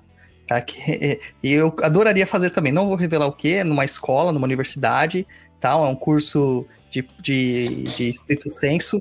Mas, cara, é quase 4 mil reais mensais. Tá, então. É, realmente, precisa de Tem ter muito dinheiro. Pagar os custos, né? É, eu adoraria fazer isso, mas não consigo neste momento, né? E, e tá, tô longe de conseguir uma bolsa para isso. Me manda no coisa, me manda aqui. Manda, também. mas depois eu te mando. Ah, o... Voltando aqui, né? Por exemplo, a Tainá Santos falou que eu fiquei três anos no terreiro e não me desenvolvi em nada. Não consigo ter firmeza nem para incorporar, só fica vindo os eguns. Olha o de serviço que fizeram com a Tainá. Sim. Então, Tainá, você é um médio de incorporação, né? Tem que saber. Exato. Tá? Tudo isso a gente tem que saber. Bom, enfim, vamos continuando aqui. Aí, beleza, gente. Tá tudo lindo, maravilhoso. Mas eu quero entrar numa casa de umbanda para desenvolver minha mediunidade, né? A gente tem aqui a Juliana perguntando aqui: a pessoa pede para entrar ou a entidade que chama? Na casa de vocês, como que ocorre? A entidade que chama. A entidade que chama. Ou as pessoas perguntam também, né, Douglas? A gente sabe disso, que as pessoas muitas vezes param na frente da entidade. Ai, meu pai, eu gostei tanto da casa, eu gostaria de fazer parte, participar. E aí depende da entidade, né, do guia-chefe, é, os seus direcionamentos. Ó, filha, faça isso, faça aquilo. E, né, cada casa tem a sua forma, né? Com certeza. Na casa, geralmente, acontece de chamar, mas há também a pessoa que às vezes se identificou e quer entrar. Aí foi que eu falei, passa pra entrevistinha lá. Mas acontece das duas maneiras. É, com, a mesma coisa comigo. Mesma coisa acontece na minha casa também. Pô, então, assim, Deixa, tem eu, deixa eu contar um caso. pode contar. É, né, porque eu falei lá, lá na casa onde eu faço parte, é, a entidade que chama. Já teve alguns casos de pessoas que pediram para entrar, assim, foram aceitas, mas ficaram pouco tempo, né? Acabam ali deixando, né, a casa. É, e aí uma vez tinha um cara que tava indo para lá, para casa, e ele tava indo de carona comigo né? É, e aí ele chegou todo, né? Teve uma gira que ele foi lá e chegou, né? Entrou e de repente saiu incorporando, trazendo as entidades dele. Já era um cara que tinha uma bagagem, né? De, de um banda de uma outra casa e chegou, igual a gente acabou de comentar, né? Querendo. Já chegou chegando. sua- É, querer impor sua condição de trabalho dele e tal. E aí, no final daquele trabalho, ele falou: pô, posso vir aí semana que vem? Venho de branco, trago minhas guias tal, para já trabalhar? Ah, pode, tá bom, vai. Vem aí. Cara, na semana seguinte, que ele foi vir de carona comigo, a gente tava indo pra lá, eu sofri um acidente, bati o carro, cara. Aí, acho que o cara, tipo, entendeu, falou, não, não é pra eu vir não, e aí, aí eu bati o carro, tal, falei, cara, eu não tenho mais como tirar carona, tal, vou de Uber, se quiser a gente racha, ele falou, não, não, então deixa quieto, eu não vou mais não. Então, assim, Caramba. cara, eu acho que às vezes, às vezes lá pelo menos funciona assim, a entidade chama. E quando a entidade não chamou, elas deram um jeito de afastar o cara. assim. É, eu tenho, eu sigo a tradição que eu aprendi lá no, no Oxum, né? Então, as entidades geralmente eles chamam para fazer um, uma espécie de estágio. Vem cá, trabalha três, fica três trabalhos, cinco trabalhos, sete trabalhos, 21 trabalhos. E aí depois você me diz o que você realmente vai definir na sua vida. E, gente, raramente as pessoas ficam. Elas vão Exato. até o terceiro trabalho, vão e depois desistem, raramente ficam. Mas não é errado pedir, porque às vezes a gente sente isso no coração, que nem com o Dudu foi por amor, ele foi porque ele quis conhecer a Umbanda. Entendeu? Então lá ele teve o despertar. Então não tenham medo, conversa com a entidade e peça. Mas conversa com a entidade certa, tá, gente? Que é com o dirigente espiritual, com a entidade chefe da casa. E não com os médios da casa, porque eles não têm hierarquia para isso. Eles não podem. Não adianta pedir para um, pra um médium que não tem é, essa questão de decisão, uma entidade que não tem essa questão de decisão. Né? Você tem que falar com o guia-chefe da casa, é lógico. O Vavo coloca aí, na casa que eu faço parte, eu fui convidado depois de um tempo. No final de uma gira, quase de final de ano, a mãe de santo perguntou se eu não gostaria de fazer parte da corrente. Tá vendo? É, acontece. Já. Acontece. E na, como que vocês fazem o desenvolvimento mediúnico de vocês? Vocês têm uma gira específica? Como que ela também, Leandro, para você? Como que funciona na sua casa? Vocês têm um dia de gira específico para isso? Acontece durante as giras regulares? Como que é essa, essa dinâmica para desenvolvimento? Então, lá na, na tenda onde eu faço parte, a, a, nós somos um terreiro pequeno. Agora está parado por conta da pandemia também mas a gente tem, sei lá, cerca de 8, 10 pessoas na corrente e a gente atende ali por dia, né, de gira, assim, cerca de 15, 20 pessoas. É, geralmente o desenvolvimento mediúnico é feito assim, ah, a prioridade são os atendimentos das pessoas que estão ali na assistência, então as entidades de médiums mais desenvolvidos vêm em terra, é feito aqueles atendimentos e depois, no momento da gira, é separado para desenvolver a corrente mediúnica.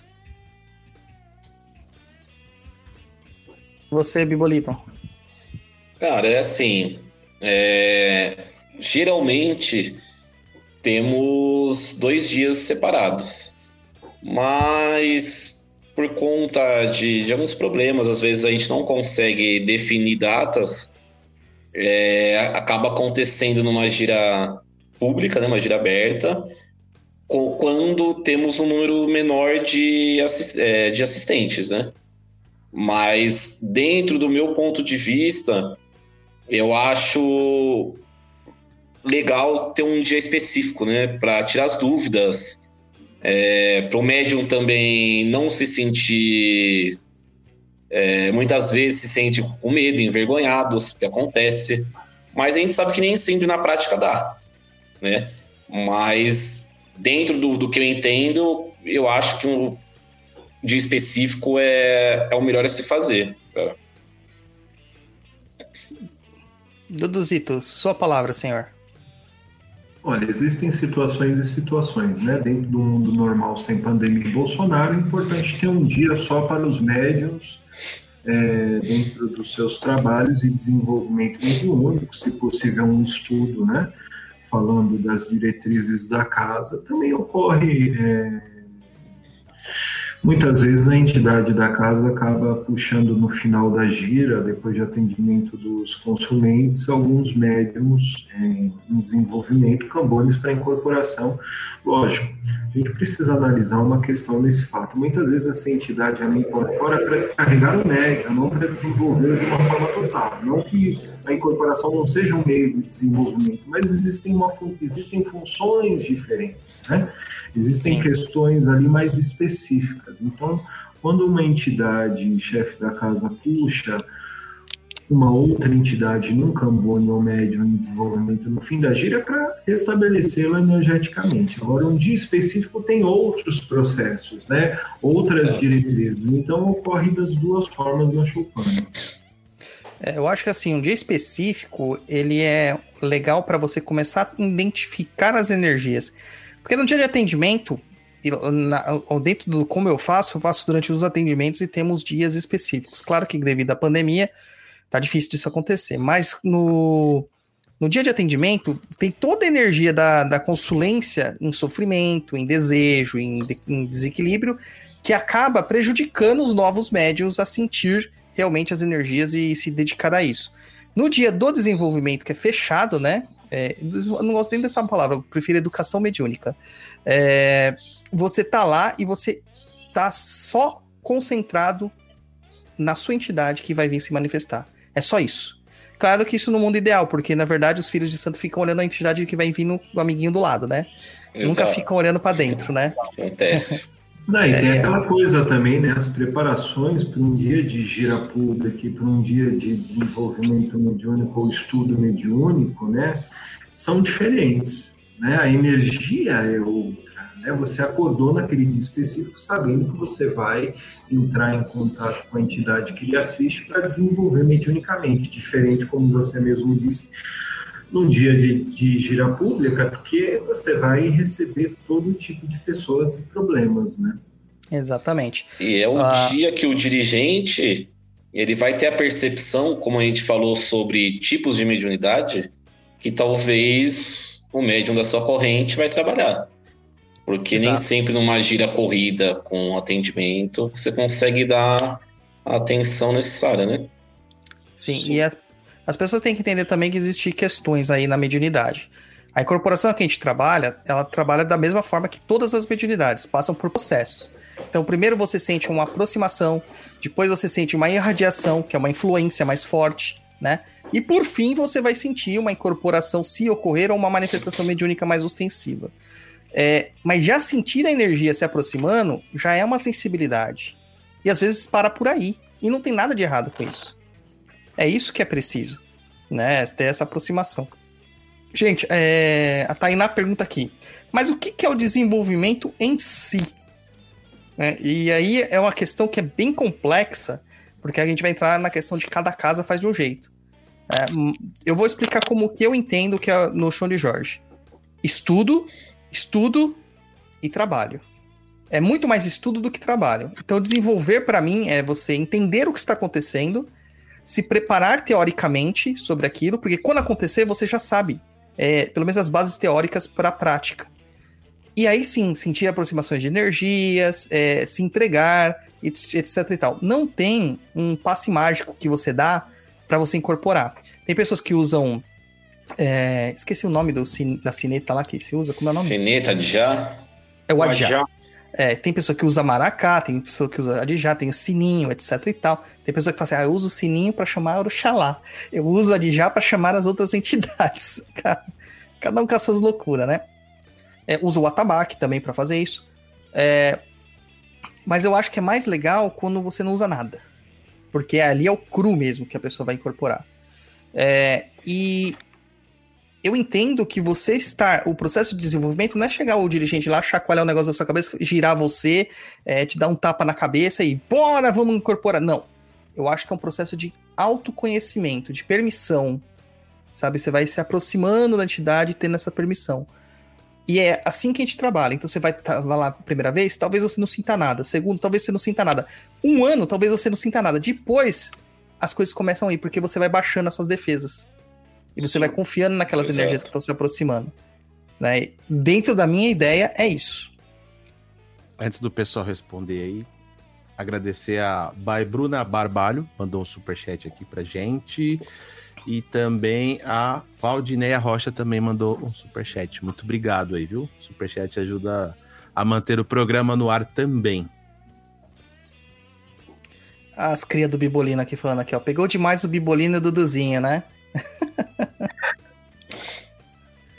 e aí, como que vocês veem essa questão do, do, da- do desenvolvimento? O que, que é o desenvolvimento em si?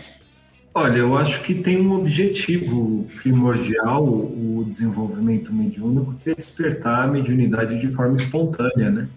Cercada, lógico, de cuidados e orientações corretas, que muitas vezes é o que a gente não vê por aí. Por que isso, né? Porque tem que, a gente tem que cercar o médium de cuidados e orientações corretas para criar condições favoráveis, né? Através, lógico, do conhecimento, da educação moral, psíquica, psíquica e orgânica. Por quê? Porque sem esses tipos de condições, o médium ele não tem um desenvolvimento correto, sério, né? Então, é, eu não uso o tabaco, o Douglas sabe disso, mas aonde eu comecei, rapaz, era tabaco, chachará e, e tudo. Então, quer dizer, isso condiciona demais o médium a incorporar, né? É, eu lembro que a primeira vez que eu fiz essa a primeira vez, né? A vez que eu fiz essa transição da umbanda tradicional para esotérica, a minha primeira incorporação foi muito difícil, Douglas. Quer dizer, não tem nada, né? E hoje eu sinto ela muito mais potente por causa dessa questão, né? Do que antes. Então, a preparação é, em dias normais é, para desenvolvimento mediúnico é o caboclo que comanda o desenvolvimento. Então não tem essa história de girar, de ficar como era na minha época, pegar o no, no cangote do médium pelo avental e ficar girando médium, girando, girando de forma abrupta, né? Porque a, o despertar da mediunidade ela tem que ser espontânea, não forçada. Então essa acho que é a parte que muitas vezes coloca certas interrogações na cabeça do médium em desenvolvimento. Mas depois desse processo, e aí, lógico, aliado a, a certas obrigações, como banhos específicos, como acender vela antes de ir para a gira, certas firmezas específicas no dia da gira, na própria gira, tudo isso dá um auxílio não só emocional, mental e físico, mas energético para o médium. Né? Então, cada casa, óbvio, tem a sua forma de desenvolvimento, mas o objetivo, creio que seja o mesmo para todos. Né? Ah, a Caroline comenta aqui, ó. Como diz o ponto, um banda tem fundamento é preciso preparar. Desenvolvimento é estudo, é criar base, é entender e conhecer, antes de pensar em sair incorporando por aí. Leandro, você, cara, o que, que você esperava quando você falou assim, ah, vou começar a, a desenvolver minha mediunidade, vou estar aqui, fui chamado. O que, que você esperava? Como que, qual, qual, que... Agora revela, abre seu coração, nos conta as suas fantasias. O que, que você achava que ia acontecer? Ah, cara, é eu acho que todo médium novo, assim, né? No começo passa por isso. De realmente achar que, assim, cara, eu sou um super-herói, saca? É... Você. Eu, pelo menos ali, no meu começo, assim, era muito. Cara, eu vou incorporar ali e vou ser poderoso, assim. É, e demorou um tempo para para a ficha cair, eu falo, pô, não é assim. É, e aí, a partir do momento que eu entendi que, olha, eu preciso me conhecer, né, para eu conhecer as entidades, é, conhecer o espiritual. Então, isso é um processo, isso leva tempo. A partir do momento que, que eu entendi isso e que eu derrubei as minhas defesas, né? É, e minhas expectativas de ah, sou um super-herói, é, a coisa começou a fluir muito mais. E não, não é nem que assim, a incorporação começou a acontecer, não. Primeiro assim, as energias começaram a fluir, né? As sensações começaram a fluir, as aproximações começaram a fluir. Então, assim, é, é de fato um processo e a dica que eu posso dar é assim, primeiro, é, derrube as suas defesas, né? Derrube as suas crenças. Né? Assim, você não, não tá ali para para provar nada para ninguém. Vá, vá com calma, né? Vai no seu tempo. Não é porque tem algum médium no seu terreiro que, que passou por um processo mais rápido que o seu, que você tem que passar por aquele processo no mesmo tempo. Você tem o seu tempo e calma. É, entenda isso, se respeite, que as coisas começam a acontecer e a fluir. É isso mesmo, Cal. Vou pegar aqui já dois, duas questões aqui, ó. Por exemplo, da Thaís, Tainá Santos. Fala, será que a falta de confiança que me atrapalha no desenvolvimento e eu só fico passando mal sempre que vou pro terreiro? E aí eu vou pegar o do Umbanda Estudos aqui, ó. O atabaque no desenvolvimento mediúnico não atiçaria o animismo, é animismo, acho que ele escreveu, o corretor deu uma trollada dele, nos médios iniciantes. E eu vou falar por mim. Eu acredito que o animismo, no começo dos trabalhos do desenvolvimento, é esperado e até desejado. Justamente para essa. É, para esse encontro com a segurança do médium. E isso tem que ser através do dirigente espiritual controlado com o passar do tempo. O que nem sempre acontece. O dirigente espiritual ele desencana, esquece, por isso que a maior parte desses terreiros grandes são números, são, são mensalidades só, não é, não são pessoas, e ele não quer saber de olhar adequadamente para você. Mas no começo é importante ter o animismo. É importante. Até porque toda manifestação mediúnica ela é medianímica. E não só mediúnica, ela tem muito do médium nela. Independente se você é consciente ou inconsciente. Então, pra Tainá, o que eu posso dizer assim para ela, assim, sim, a sua falta de confiança atrapalha. E calma, não é que você passa mal, o seu dirigente sabe disso? Porque ele tem que fazer algo a respeito. Ele tem que fazer algo a respeito. Certo, gente? Outra coisa da Tainá aqui, ó. Reforma íntima influencia no desenvolvimento? E se sim, como fazer uma reforma íntima? Senhores, influencia? Total, eu acho que desenvolvimento mediúnico, né? O estudo mediúnico é você passar por uma reforma íntima.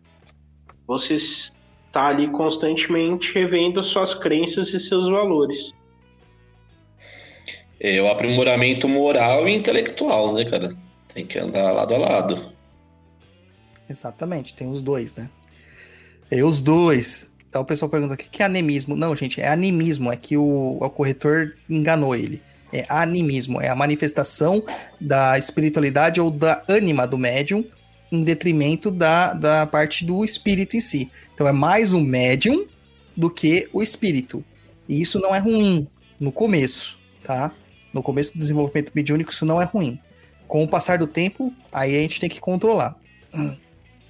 E a gente tem um, um programa sobre reforma íntima, é, Tainá. Dá uma olhadinha aí no feed que você vai encontrar. Só um alerta para as pessoas que estão ouvindo isso aqui. Tem gente que usa o Castbox para seguir o Papo na Encruza. O Castbox não está atualizando o nosso feed. Então muda de agregador. Vai pro Spotify, gente. Tá tudo lá. Tá? No Deezer, tem tudo lá. E aí tem outros aí que você pode colocar, mas o Castbox não tá funcionando. Se quiser usar um agregador, usa o, pod, o como é que é? O Addict lá, o podcast, podcast Addict. Podcast Addict. Japonês. Sim.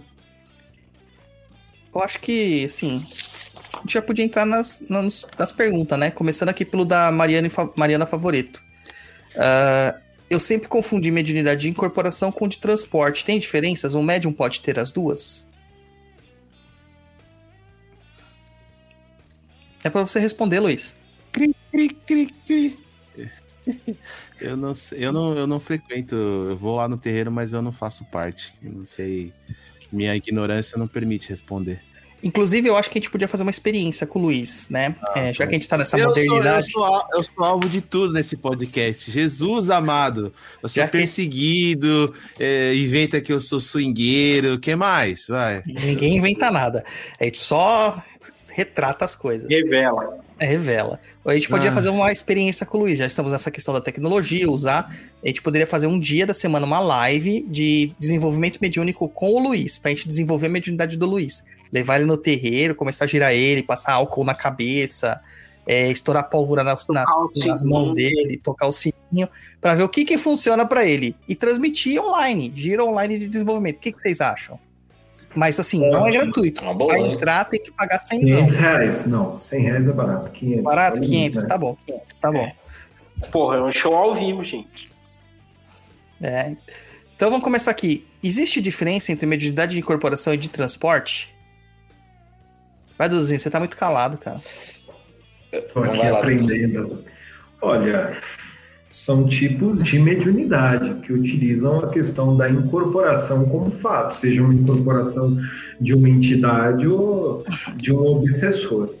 Eu acho é, mediunidade de transporte, o pessoal chama de puxada também, né? Perigoso. Perigoso para quem não está preparado, porque assim, a gente sabe que muitas vezes o plano espiritual utiliza certas questões do plano astral não precisa trazer em terra. Em outros momentos, em situações com gente é, da consul, é, dos consulentes despreparados, pode acontecer da pessoa incorporar lá na, na assistência, já vi isso acontecer algumas vezes. Mas o médium toda hora ficar puxando o que é dos outros, isso acaba afetando o aura do médium. Fora a questão do cansaço, a questão energética dessa entidade que você não sabe quem é, e ficar trazendo em terra para tentar, né? Mas são questões, de, são questões, são trabalhos com incorporação, mas com intuitos diferentes. Né? Não, não enxergo isso como uma mediunidade é, positiva de transporte. Eu acho ela, se, se o médium não tiver estrutura emocional e equilíbrio, e de certa forma conhecimento, ele acaba indo para o buraco, que já havia acontecer. Ô Douglas, é que assim, tem que entender que eu tenho uma visão do que é mijar de transporte, tem outros locais, outras pessoas que têm uma outra visão. É, mediante de transporte, para mim, é aquele choque anímico que vai dar com o espírito. Sim. Certo? há locais que recebem obsessores mesmo. Já vi cara conversando, e o obsessor conversando, saber o que ele queria, que deixava de querer, que não é só o choque anímico pro rapaz sentir ir embora. Então, assim, tem que entender qual que é o entendimento da pessoa também, né? Do local, enfim. E para você ler? É, eu, eu penso como o Roberto também. É, tem muitos casos que esse choque anímico já é o suficiente para trabalhar e encaminhar esse obsessor. É, eu acho que assim são formas a mediunidade de transporte, como a gente entende, é, nesse choque anímico a um espírito obsessor, e a mediunidade de incorporação é, são similares é, na forma com que elas funcionam, né? É, mas são formas extremamente diferentes. E, e, é perigoso, de fato, dar passagem ali para tudo, trazer tudo. É preciso muito preparo para que isso não, não deixe marcas energéticas no campo astral do médio. E aí o Guto vai falar assim, mas ele tem ele tem texto para tudo. Bom, temos. aí tem a, no blog também tem um textinho aqui pequenininho sobre mediunidade de transporte, que você tem tanto a visão é, da Umbanda quanto a visão espírita do que é transporte. Aí isso que o Bibolino falou, ah, da entidade conversar e tal, é um transporte que não é tanto transporte, é um, seria mais um, uma conversa mesmo, uma doutrinação, né? E na Umbanda, o entendimento que a gente tem é justamente essa de dar o choque anímico. E o médium de transporte, ele é um médium de incorporação, mas ele não, não necessariamente é um médium de incorporação para consultas. Às vezes ele só vai ser de transporte, é o médium de puxada que a gente fala, médium de descarrego, né? E geralmente é um filho de algum Yansan, por incrível que é, pareça. Vai se lascar. Vai se ferrar. Ele vai puxar a entidade é porque o que acontece? As entidades, quando elas. Os eguns, obsessores, quiumbas e afins, eles esquecem como é o sofrimento carnal. E esquecem as sensações. E, e estando lá no outro lado, eles ficam meio embrutecidos. Então, quando você tem uma puxada, ele é automaticamente puxado pela energia é, da, da matéria do médium, e ele toma aquele choque no duplo etéreo dele. E ele começa a sentir como se ele estivesse vivo de novo. E isso quebra qualquer armadura.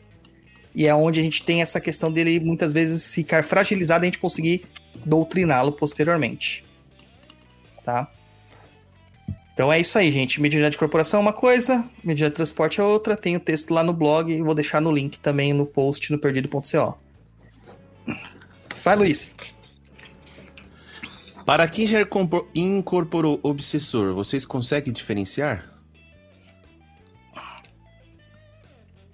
Vamos, gente, respondam, fica à vontade. Só, só, colocando aqui antes do pessoal responder, a Leila K já pagou a primeira parcela da Gira Online, mandou um superchat aqui pra gente.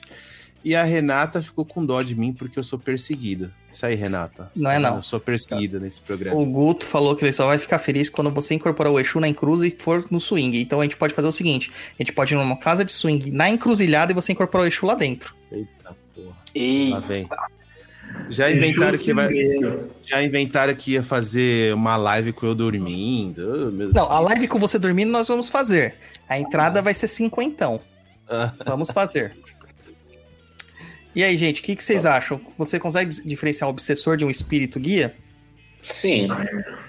É, energeticamente, para quem está acostumado a trabalhar, se nota que é uma, uma energia mais densa, mais pesada desgasta muito o médio, não que talvez outras gírias não desgaste, mas você consegue identificar. É... Agora, não entendi a pergunta dela, é de se ele conversou, né, se ele se manifestou ou só encostou. Como a gente falou, é, é incorporação, é só o transporte.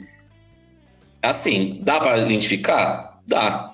Quem trabalha com os seus guias é o que a gente falou agora, né? Tem que ter. Por isso que você tem que ter o estudo, você tem que ter ali, como o Dudu falou, é, dia após dia, para você ir se identificando, você ir abraçando aquela energia. Então você consegue distinguir.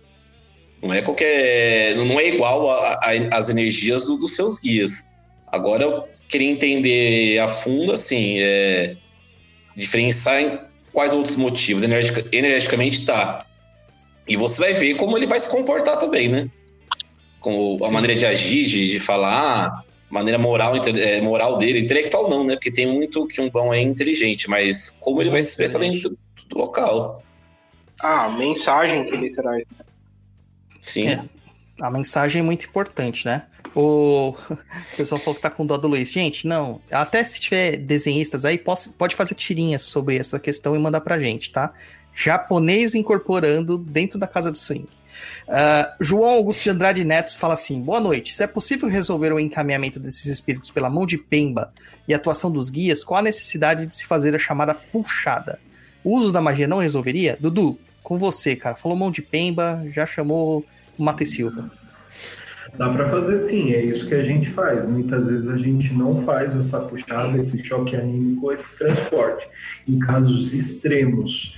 Então, dependendo do, do ponto riscado, do que é colocado ali, o que a entidade determina, dá para se fazer algumas coisas assim. É, eu não uso a puxada, eu não uso o transporte por, pela questão do aura. Né? A aura pode entrar em colapso em algumas energias, porque assim, diferentemente do kardecismo, que muitas vezes o obsessor é um familiar, alguém ligado ao passado, na Umbanda a gente está tratando de entrechoques, como eu falei no começo do programa, com magia. Então não tem só quiumba, tem cara que é conhecedor ali de certas cargas Sim.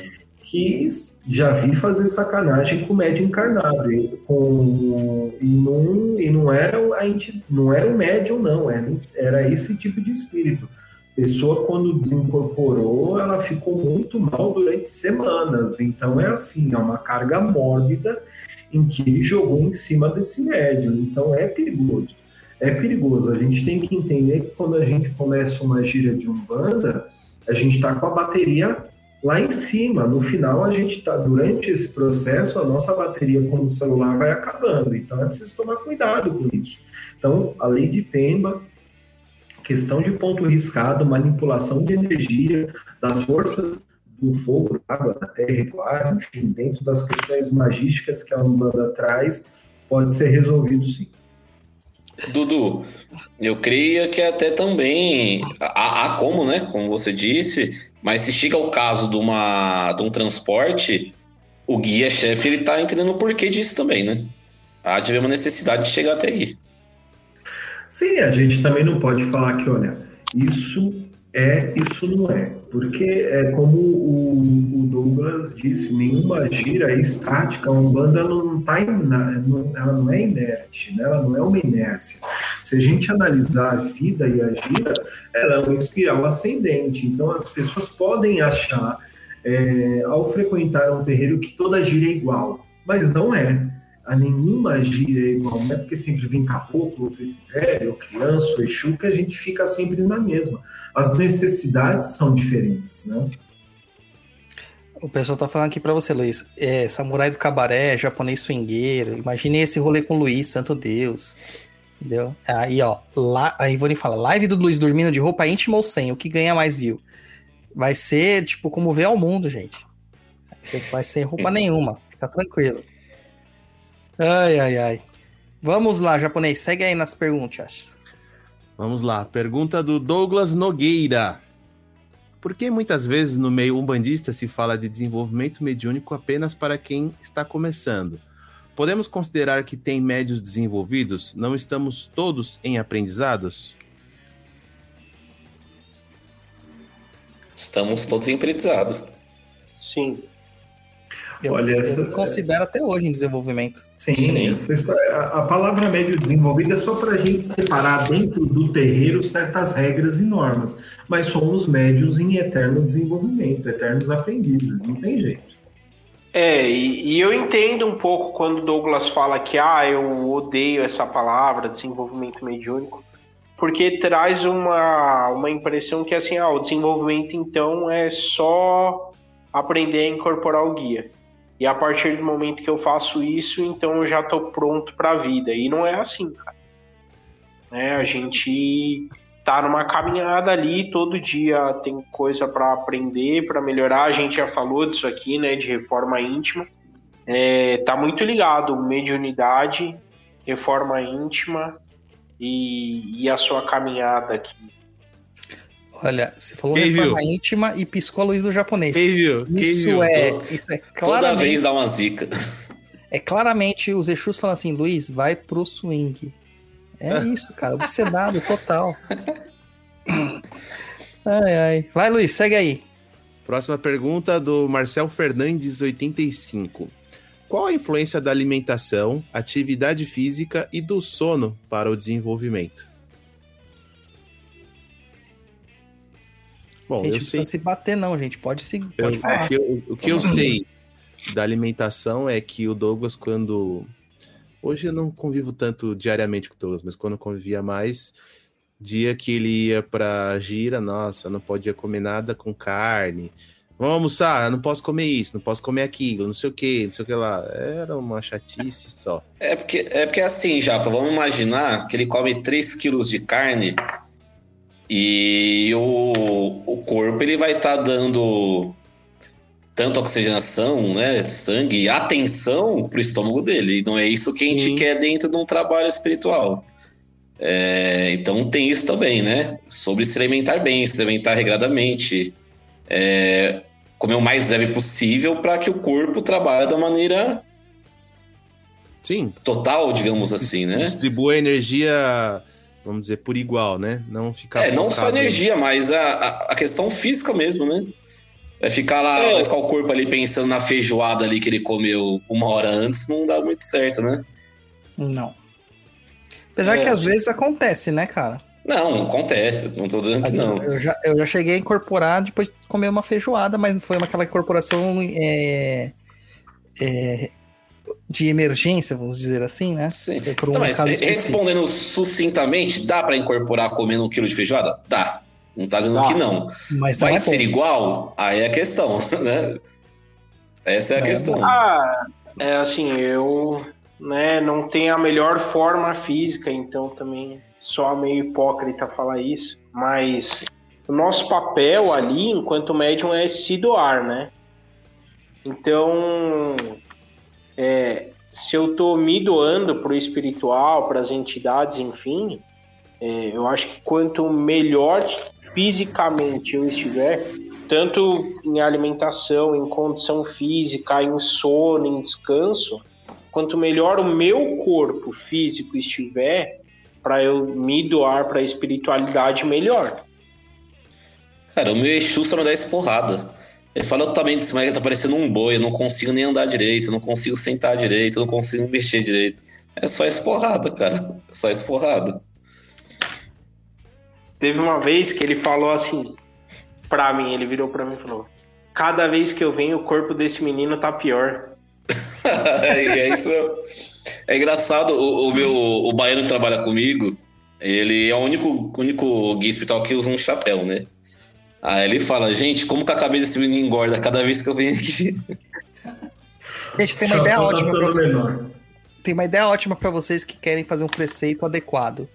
Vocês, na, se- o a gira de vocês era a sexta, no sábado, na segunda vocês entram em contato com o Leandro e já encomendam o pão. Porque aí É. o pão, ele pode, tá? E o pão é bom, cara, é nutritivo e vai te manter sustentado ali, ó. Já manda lá, porque é, é ótimo mesmo. Não tô fazendo propaganda porque ele tá aqui não, cara, porque mandei até de dia das mães pra mamãe. Ó, Coloca lá no, no chat o Instagram dele e vamos vender pão. É, o, manda pra mim aqui, Lê, no, pra eu colocar aqui, pra eu copiar, o do bacon. Mas eu acho. Bakery.school. Vamos aí, gente, levar macumba e pão pra todo mundo de São Paulo.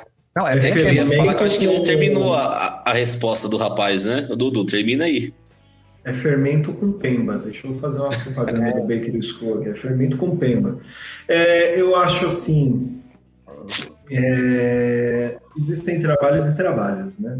Existem trabalhos específicos, lógico, internos em que porra, vou ter que trabalhar com o Exu para fazer alguma coisa aí, questão de pemba, desmanche, quebra. Aí a gente come uma carninha para deixar a energia um pouquinho mais terra a terra.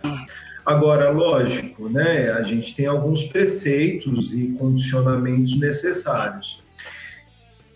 Eu estou fazendo aí a, uma reeducação alimentar. Quem me conhece antes sabe que eu perdi um pouco da barriga. e do corpo e da alma, Você é outra É, foram- pessoa, mano. foi quase incluído. 30 quilos quase, né? Então é outra disposição de médium. Eu como médium, né? A, a- questão da incorporação, da movimentação. Então eu acho que é importante a gente duas coisas que me salvaram em momentos difíceis da minha vida além da Umbanda foi exercício e terapia.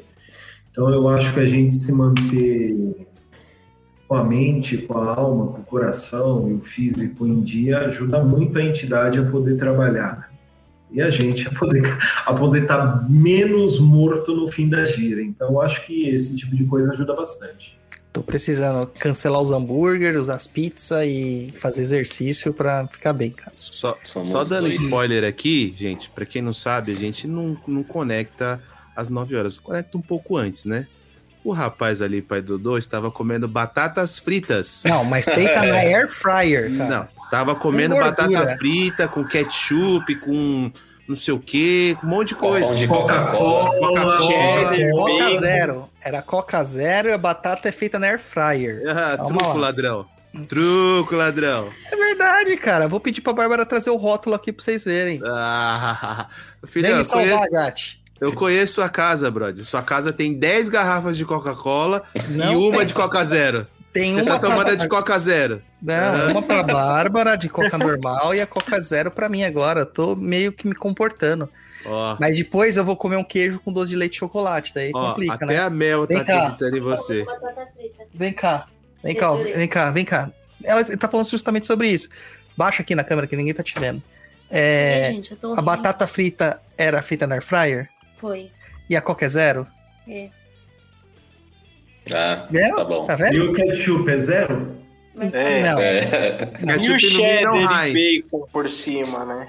É, não, mas bacon é peixe, cara. Depois eu explico essa história pra vocês. Bacon é peixe? Depois eu explico essa história pra vocês. Meu é porque Deus assim. Uma vez, o, o guia falou assim pra mim, quando eu comecei a trabalhar na, na Umbanda, falou assim: você vai ter que fazer preceito, que sei o quê. E eu sou viciado em bacon. E falou assim: você não vai poder comer é, carne de nenhum tipo. Eu falei: ah, mas porco é carne branca. Não, mas nem porco, não pode, que não sei o quê. Eu falei: tá bom, mas bacon, é, peixe pode. Eu falei assim: ah, então bacon é peixe. Entendeu? Eu associei na minha mente, porque que a, a realidade é formada a partir da minha visão. Então, eu só Ah, acredito é. que bacon é peixe, é Tem peixe. vergonha na sua cara, Douglas? Não tem Não. nenhum. Gordo não tem vergonha, cara. Você, você tô tava ligado. sob influência de hipnoti- é, hipnotizado, né? Tava É. comendo, deram lá gelo pra você, olha, isso aqui é bacon, né? Só que É, não. podia- me deram bacon e falaram que era peixe. Ô, ô É. Mano, deixa eu só fazer uma de japa aqui, que é uma pergunta que chega pra mim sempre. E é bom pra você também responder, né? Cada um dá a sua visão. Como firmar a cabeça? O que é firmar a cabeça? Porra, cara, as pessoas têm um pensamento que, tipo, você tem que fazer pra cima, pra baixo, pra trás, pra frente, XY, XY, né? É, Pra você. É se concentrar. Firmar a cabeça é parar de olhar pras pessoas em volta e pra reparar no seu interior, no que tá acontecendo com você. E manter a cabeça limpa para as coisas que vão acontecer com você. Só isso. É só isso. É cancelar o exterior e olhar pro interior. É, começar a entender é, no momento que a entidade coloca você lá no meio do congá, fala assim, fecha o olho, firma a cabeça, sinta as energias chegando, como o seu corpo se manifesta, o que vem à sua mente, além do seu próprio pensamento nesse momento, é a coisa mais difícil do mundo. Eu já fui médium em desenvolvimento, eu já fui iniciante, eu já fui o cara que estava lá no meio falando, meu Deus, e ele vai vir, ele vai descer, ele vai baixar, ele vai bater no peito, ele vai dar uma cambalhota. Sim, atrapalha, atrapalha. Eu não posso dizer para vocês que isso nunca mais vai acontecer, mas conforme o tempo, o desenvolvimento, os anos se passando, a confiança é maior. E olha, a batata frita deu problema. Douglas foi no banheiro. Ô, Dudu, é. porque é algo muito subjetivo, né? Pra gente tá dando uma Roberto. direção exata. Sim, Roberto, é, é- é desenvolvimento mediúnico. Mediunidade é tipo cartão de crédito. É que nem senha de cartão de crédito. Ela é pessoal e intransferível. Não tem como eu dar o meu exemplo para você, você me dá o seu exemplo, porque Sim. nós somos pessoas com personalidade, personalidades, identidades diferentes. Então, a forma que eu sinto é diferente da forma que vocês sentem. E mais diferente a forma do Luiz que não sente porra nenhuma. Então, é isso. Então, a gente tem que entender que nessa questão de firmar a cabeça, busque se concentrar com aquilo que está acontecendo com o seu corpo. Esquece muitas vezes de ficar olhando para o lado, percebendo o que o outro faz, ai, aquela corporação do outro. Mesmo a questão da incorporação que a gente está falando, não se apegue a nenhuma incorporação que está ao seu redor. Não tente copiar, não olhe, porque senão é aquela história, né? A gente tem um terreiro onde o guia-chefe manca, todos os caboclos mancam juntos. É, a entidade é. chega de um jeito, todas as entidades chegam. Não é linha de produção. Então, mediunidade é coisa individual e intransferível. Então, entra muito no que a gente falou o programa inteiro, cara. De você se preparar internamente também. Se preparando internamente, você consegue deixar os seus problemas de fora, lá fora. Você tá ali dentro para absorver o que tá dentro do terreiro, né? Então, tudo que a gente foi falando, al- algumas os tópicos, né, que a gente foi falando, serve muito para chegar até essa resposta, né? se autoconhecer. Então, Tudo vai, vai se somando ali, né? vai se, tudo vai se somando, cara. E aí, Japa, o programa é nosso agora? É, já que o pai, programa foi. é nosso. O, o pai, pai é Dodô, o pai Dodô se ausentou, deve ter Então, dado puxa errado. outra pergunta pra gente aí, Japa. Vambora. Vamos lá para a próxima pergunta da Gabriela Lima. Qual o melhor banho para auxiliar no desenvolvimento? Deu ruim a batata? Eu Não, acho que não. a batata deu ruim. Tava falando no telefone. Ah, a gente, Ah, a gente, sei. a gente foi embora, a gente tocou o barco aí. Ó, pode tocar, mas o programa não é só meu, cara. Tem todo Eu vocês acho- aqui. Eu acho que não existe um banho específico, né, para auxiliar no desenvolvimento. Eu É, acho que é- entra no, entra o que o Dudu falou lá, né? Cada um tem um- uma forma, né? tá Sim, até mas o Japa, há, há algumas ervas que tem essa. que traz esse tipo de. Como Clareza, vamos dizer assim, de abertura. Isso, exato. Então, assim, foi o que a gente falou, a gente falou agora com o Dudu. Cada tópico que a gente falou aqui é, é, é uma ajuda em busca desse desenvolvimento, né? Então, assim, é, o comer bem ajuda no desenvolvimento, a reforma íntima ajuda no desenvolvimento, é você olhar para si ajuda no desenvolvimento. O banho ajuda? Também ajuda. Quer dizer que você vai tomar um banho e você vai sair incorporando? Não. Mas há banhos que ele traz uma, um, um contato da sua coroa mediúnica Maior. astral de uma maneira melhor. É, que Tá? Eu, particularmente, tenho um. Se você quiser que eu passe aí, cada um passa o seu, aí fica Então, a mas é- do é- Douglas entra no que eu-. Entra no que eu tô falando, por exemplo. Para você, de repente, erva X é boa. Exato. do. Zito, erva Y. Não que a erva X não sirva, mas Uhum, para ele é sim. melhor a erva Y. Então eu acho que não existe, vamos dizer assim, uma receita de bolo. Olha, você faz isso Ah, e vai ser universal, entendeu? Então vamos Não, fazer o não. seguinte, ó. Cada um vai passar uma receitinha aqui. Vou tocar a vinheta do Senta que lá vem a macumba.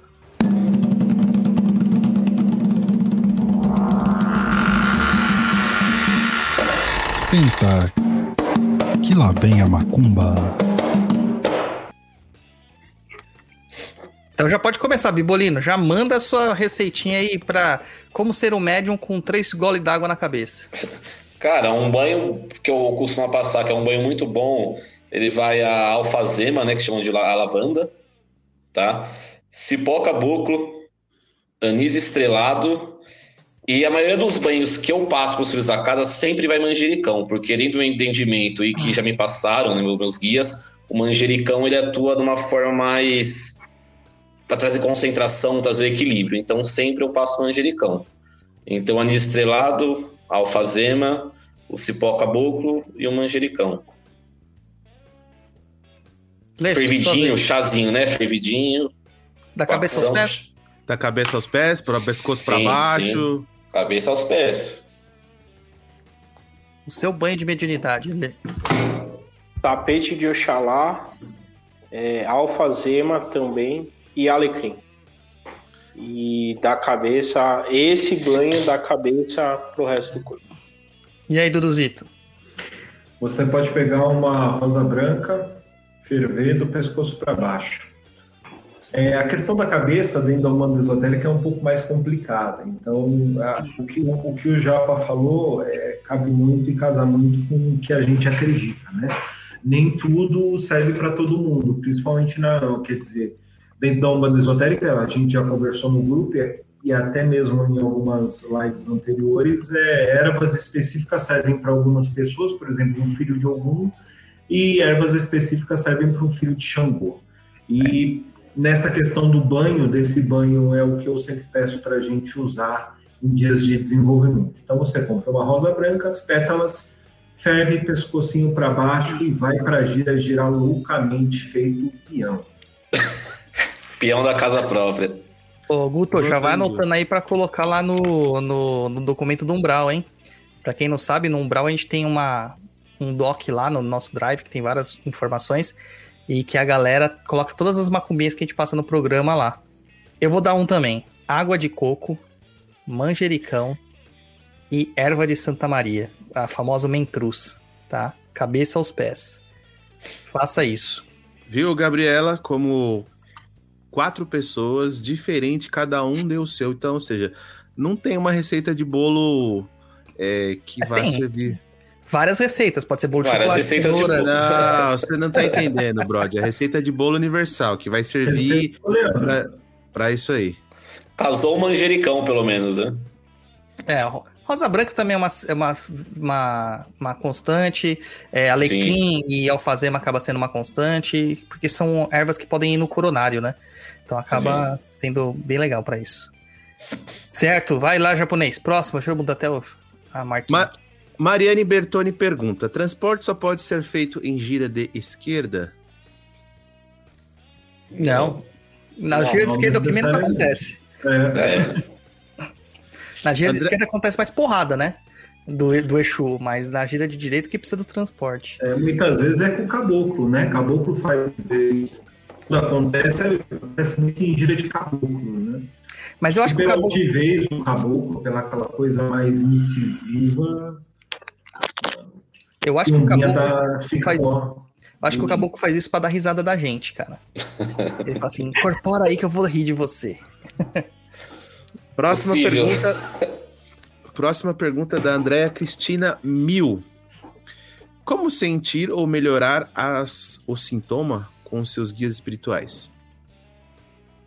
Não entendi. Cara, acho a palavra. É, é sintonia, né? É, eu sintonia, acho, acho engraçado. Sintoma. É, como, como sentir. Ah, melhorar, a sintonia. sintonia. Ah, eu, eu acho que assim. Olha lá, comendo ao batata. ao longo do programa, né, a gente já, já falou isso. É, é uma soma de tudo que a gente está tá falando aqui, né? É, você se conhecer, se abrir para o espiritual e firmar sua cabeça, que é se concentrar em você, é, tá bem fisicamente, é uma soma de tudo. E aí, ao longo do tempo, ao longo do seu processo, essa sintonia vai aumentando. Perfeito, é um buscar né, diário, é um autoconhecimento.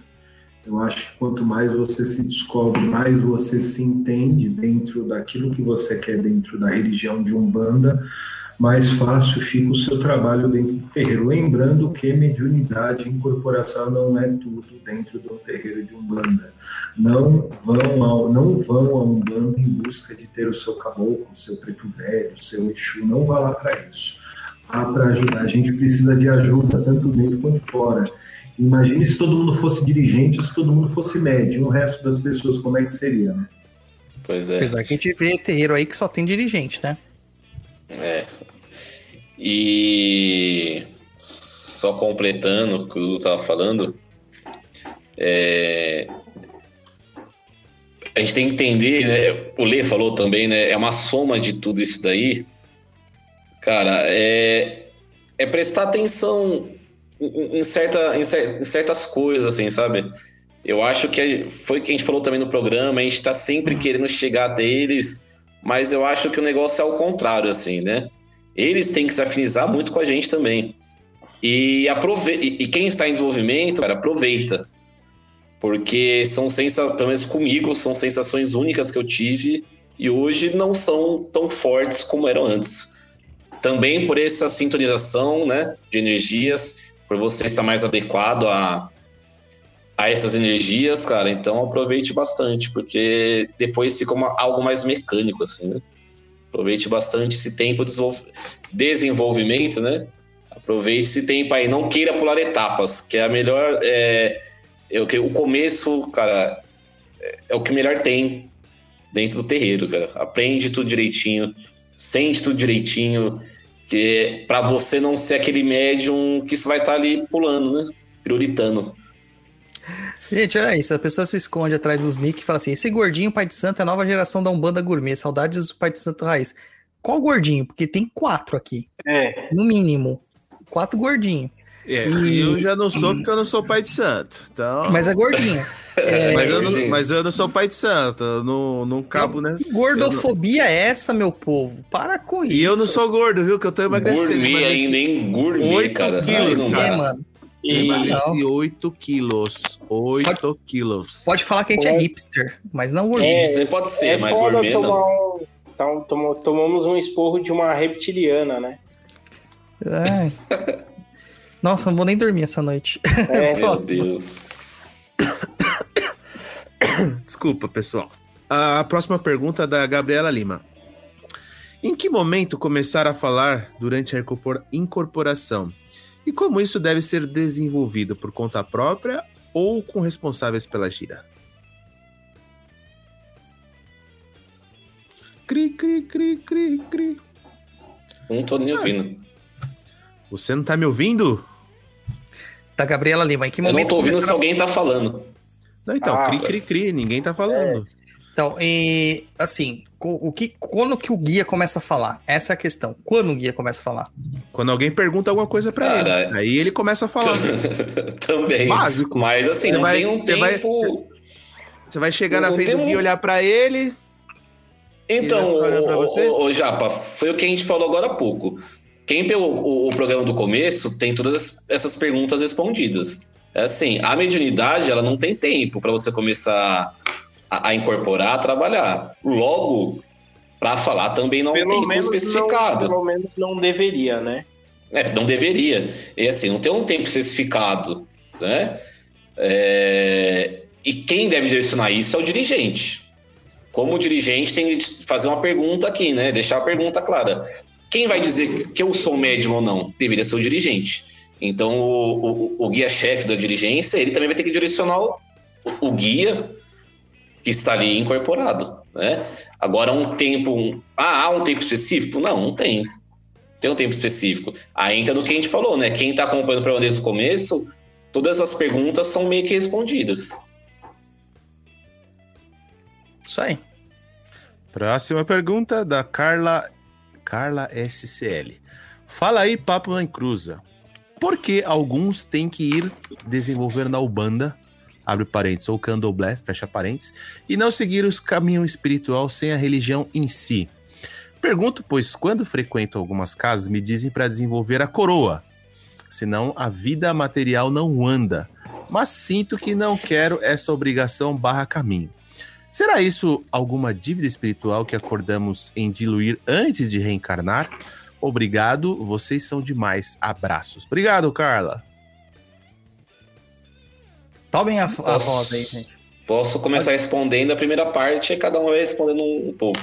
Por que desenvolver num terreiro, né? Escolher um local. Primeiro, porque ali há uma, há uma egrégora, né? Já espíritos que estão ali atuantes, que vão te ajudar. É uma comunidade, né? Então está ali para um ajudar e auxiliar o outro.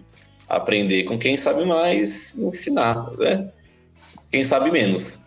Então tem isso também, né? A comunidade em si.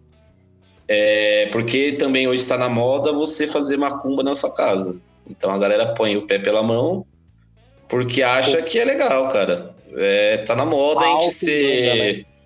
A gente ser médium sem ter casa, sem ter terreiro. Né? Então, assim, a primeira pergunta respondendo é essa, eu creio, né?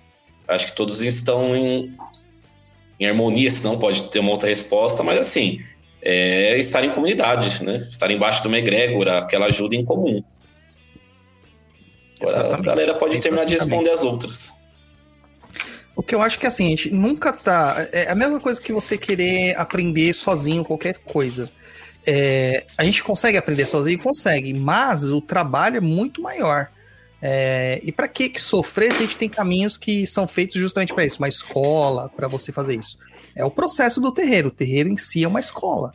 Ele vai Sim. te ensinar a encontrar. Fora isso, você tem uma coisa na Umbanda que e também tem no Candomblé, não são coisas iguais, mas existe no Candomblé, que é a criação de uma comunidade. Tá? Então você vai criar um agrupamento de pessoas que vão trabalhar num, num propósito único. E não é só é, a, o desenvolvimento religioso.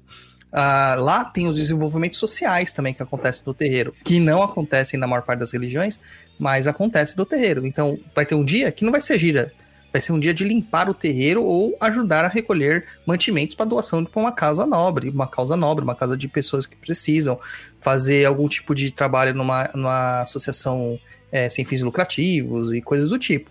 Existe todas essas questões que a gente esquece muitas vezes quando a gente fala sobre terreiros. É, pessoas que gostam de, do caminho solitário, do caminho individual, elas não podem ser consideradas umbandistas, elas podem ser consideradas feiticeiros, espiritualistas, ocultistas. Mas para ter umbanda, você tem que ter uma casa. Nem que a casa seja composta de você e mais um cambone só. Mas é uma casa. É. Entendeu? Funciona dessa forma. Sim. E com a questão de ser dívida, sim, é dívida, rapaz. Tudo é dívida nessa vida. É só você olhar o Serasa. É. Meu Próximo Serasa... aí, japonês. Meu Serasa não tem dívida. É, Bruno... meu, graças a Deus, agora. Bruno Janoski. Mas a coisa de receber alguma mensagem barra inspiração pontualmente acontece? Não? Não entendi a pergunta dele. É quando a gente tava falando sobre das pessoas que ficam recebendo mensagem do guia toda hora. Ah, meu guia é isso, meu guia é aquilo. Ah, o guia 24 é horas? Isso. É. Pontualmente acontece, acontece, óbvio. Sim. Acontece. Lembra, no, foi no programa passado, né? Foi que eu falei para você que você falou que seu obsessor de estimação te acordou às três horas. Eu falei, dá um relógio para ele, fala que você tá Sim. dormindo. Uhum. É isso mesmo. É isso mesmo. Próximo ah, aí. Peraí que o Guardinha tá passando na rua. O Guardinha é nosso parceiro aqui, ele faz parte é. da bancada do Papo Todo programa o Guardinha passa, né? Todo Guardinha. É, é terrível o Guardinha, vou falar para ele. A Odete Queiroz pergunta: Falando sobre isso, em caso de mudança de estados, a pessoa é iniciada em um terreiro e depois de um tempo, sem se desvincular do outro, frequentar onde está morando, é errado? Não, eu não acho que não. Você está frequentando, ué. Você não vai na igreja, você não vai no, no terreiro.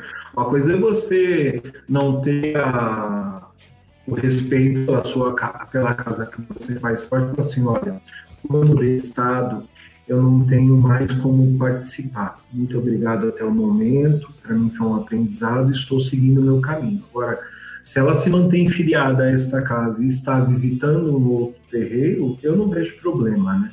Existem terreiros por aí que proíbem, proíbem visitações. Por exemplo, ah, eu não posso ir na casa do Douglas, eu não posso ir na casa do Roberto, eu não posso ir na casa do Leandro. Eu acho uma besteira e uma insegurança desnecessária.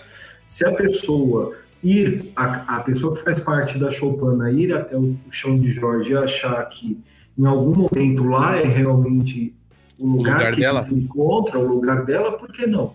a gente vai ficar em disputa, isso é meu, isso não é, isso você pode, você não pode, você vai, você não vai. É por isso que fica essa guerra de egos, né? Ô, ô Dudu, realmente a Umbanda é livre, creio que todos devem ir onde quer estar, quer ir visitar, não tem problema. Há alguns problemas que, assim, é, acontecem em algumas casas também, alguns médiums, de querer ir visitar outras casas para dar show, né? Aí tem essa diferença aí. Por isso que às vezes algumas casas proíbem. Não Olha, é da pessoa ir. Eu né? acho que a responsabilidade é de cada um. Se eu começar e aí eu vou falar para mim proibir os outros, eu não vou viver mais minha vida, vou viver a vida. Ah, sim, sim. O que Cara... a pessoa vai fazer na casa do, do, do Douglas é problema dela. Ela sabe como deve se portar.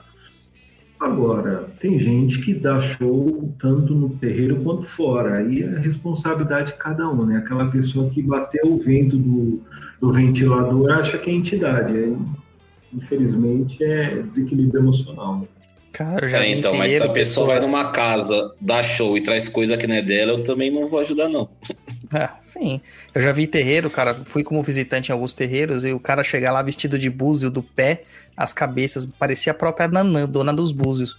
Ele tinha tanto búzio, cara. Era colar de búzio, era búzio costurado na roupa inteira, roupa, roupa é, é, sacerdotal, capa com búzio, saia com búzio, anéis de búzios. Eu falei assim, mano, é o próprio búzio humano. Entendeu? E foi lá para causar, né? Foi lá para ver a concorrência. Nossa, próxima aí, japonês. É, próxima da Mariana Favoreto. Eu queria saber sobre o nome, o nosso livre arbítrio em relação ao desenvolvimento mediúnico. Se não quisermos desenvolver, o que acarretaria ao médio ao, e aos guias? Porque eles também nos usam para desenvolver, certo? Quem vai tomar a palavra? Olha, eu acho que há um crescimento entre médium e entidade. Né? A evolução é constante, tanto encarnado quanto desencarnado. Né? A entidade não chegou num patamar único e falar, estou aqui e vou ficar, de forma nenhuma. Eu acho que a troca, né? existe uma questão, aquilo que a gente falou no começo, a, uma ligação do médium com a entidade numa questão de resgate. Né? Então, a entidade também tem o seu processo de evolução dentro da Umbanda, fazendo a caridade e suportando o médium que sou. Então, aí a evolução é muito maior. Então, Deus abençoe o Caboclo Sete Flechas e, os, e as outras entidades que me assistem, que estão galgando degraus maravilhosos, subindo nem foguete, mas não está caindo igual o da China, não. Vai, próximo japonês. Próxima da Vera Paixão. Boa noite, sou cardicista e tenho um preto velho e uma baiana que acompanham minhas tarefas sempre. Recebo mensagem deles e já ouvi em alguns momentos difíceis da minha vida. Cadê o resto da pergunta? Acho que é isso, cara. Quem, quem colocou na pauta? Que acha pessoas que trocam para desenvolvimento. Qual que é? Vera Paixão. Vera Paixão. Ah, tá. Boa noite. Sou cardecista, tenho preto velho e tal. E vi algum momento. Ah, é só uma, um comentário que ela colocou. Hum. Então vamos lá. Mas tinha o Drivone na frente, não tinha? Hum... Não, tinha o do Dan Andrade também. Ó. Você leu da Mariana e pulou vários. O japonês, você tá. Cara, vou mano, cortar seu salário, aqui. mano. Vou cortar desceu. seu salário. Vamos do Dan Andrade aqui. Eu sou um novo na Umbanda, ainda tem muito que eu preciso estudar, mas algo que fico duvidoso. Como sei diferenciar a imaginação de um momento de mediunidade? E aí? E aí? A, experiência, o desenvolvimento, ir ao terreiro. A gente não tem todas as respostas né, de antemão. Por mais que a gente tenha mais tempo de um bando ou acabe dirigindo uma casa, é, não tem todas as respostas. É um primeiro momento, né? A primeira incorporação até a última que você tiver vão ter aspectos diferentes. É a vivência, né, Douglas? É aquilo que a gente precisa vivenciar dentro do terreiro, não é dentro do curso de desenvolvimento, não é num curso de internet aí de algum poderosinho de umbanda, dito poderoso, não é dessa, não é fazendo cursos e cursos e cursos de desenvolvimento que você vai entender, é pisando na umbanda, pisando no congá, não tem jeito. Tem coisas que não mudam e não vão mudar nem daqui 100 anos. A gente ainda disse aqui no começo, brincando, que a gente acha que é esquizofrênico até hoje. Com certeza, com certeza. Eu ouço vozes de mortes. Quanto, com que frequência? O tempo todo. todo né? ah, ah, assim, ó. Mas se eu posso dar uma dica, é tenha. Se paute sempre pelo amor e pelo bom senso. Se tá fugindo muito disso, né? É, para, dá um passo atrás e, e repensa. Com certeza. E aí, Japa, a Mariane Bertoni mandando superchat pra gente também. Obrigado pelas respostas, vocês são demais. Obrigado, Mariane. E o, o próximo aí é da Ivone agora. Você tá vendo na pauta aí, japonês ou não? Tô, tô. É porque vocês ficam mexendo na pauta, é movimento aqui pra mim também. Atenção, Não esquece Luiz. disso. Nós pagamos seus milhares de dólares mensais em balas Joquinha justamente pra isso, cara. Cara. Próxima pergunta da Ivone Nascimento. O que acham das pessoas que entram na corrente direto para um desenvolvimento mediúnico e não faz mais nada além disso no terreiro? Não passa por nenhum, tipo, nenhum outro tipo de trabalho. Atrapalha na caminhada? É o Medium Fast Food. Esse é que a gente já tinha comentado aqui. O Medium Fast Food. É aquele médium que você entra, você coloca ele numa fila de produção e ele tem que sair com um produto terminado no final. Tá? Isso é extremamente deletério. Extremamente deletério. O Dudu caiu. Extremamente deletério. É ruim demais. É, entenda, existe um começo, meio e fim. Né? O fim é a nossa morte. Quando a gente morrer, é o fim. Mas o começo é, é o interesse pela, pelo caminhar. E os, os rituais que acontecem na casa e os trabalhos, como o Dudu falou, pela experiência, por se jogar lá, são importantíssimos para você ter uma compreensão do que vai estar rolando com você. Então não adianta, ah, só vou ficar no desenvolvimento ad eternum para ser um. Não. Por isso que lá no show de Jorge todo mundo começa como Cambone e passa um bom tempo como Cambone. Porque tem é que uma passar lá. experiência maravilhosa, né? Douglas? Vou te falar, É, eu sinto muita saudade, nossa. Então, é, é lógico que a gente quer uma coisa inerente na gente, né? Que tá lá vendo os médios incorporar, ficamos fascinados com aquilo. Mas o processo de estar do lado da entidade, ouvindo muitas vezes um ensinamento, não é nem o que ele está falando com, com, com consonante, não. A gente não tem que ficar prestando atenção em questões pessoais. Mas, assim, o ensinamento, muitas vezes, de um banho, de uma descarga, de uma coisa, até, até a forma que, ele, que eles nos falam, né? Eu acho que isso é, é a história da vida, a história da vida da Umbanda. Não tem como você ser médium sem você passar por esse processo, impossível. Então, Tem pessoas Dudu, que, que cortam isso, né? Quando a gente fala que é aprender no chão do terreiro, é isso. O que, que o povo imagina que seja aprender no chão do terreiro? É isso aí. É você estar cambando a entidade, estar do lado da entidade, tá aprendendo com ela, o passo a passo que você vai seguir lá dentro. Isso é aprender no chão terreiro. Pegando a erva, macerando, benzendo, né? Acendendo charuto, acendendo cachimbo. E tem pessoa que acha que isso é, é, é ruim, cara. Tem muita gente que entra no bando e fala assim: nossa, vim aqui pra ser empregado de entidade, agora empregado de médium. Cara, a primeira coisa que a gente aprende na Umbanda é servir. E servir de uma forma humilde. Então, sim, você está ajudando o médium, ajudando uma entidade. Mas isso é porque ele também está te ajudando. Você não vê, mas está te ajudando e isso demais. é Umbanda, né? Isso é Exatamente. Umbanda e assim, vai ser a sua caminhada inteira, é servir. É, As pessoas entram com muito ego, né, Leandro? Muito ego, muita vaidade. Próxima pergunta japonês. Próxima pergunta. Olha, do Alexandre Pereira a gente já respondeu isso aí, você já falou, né?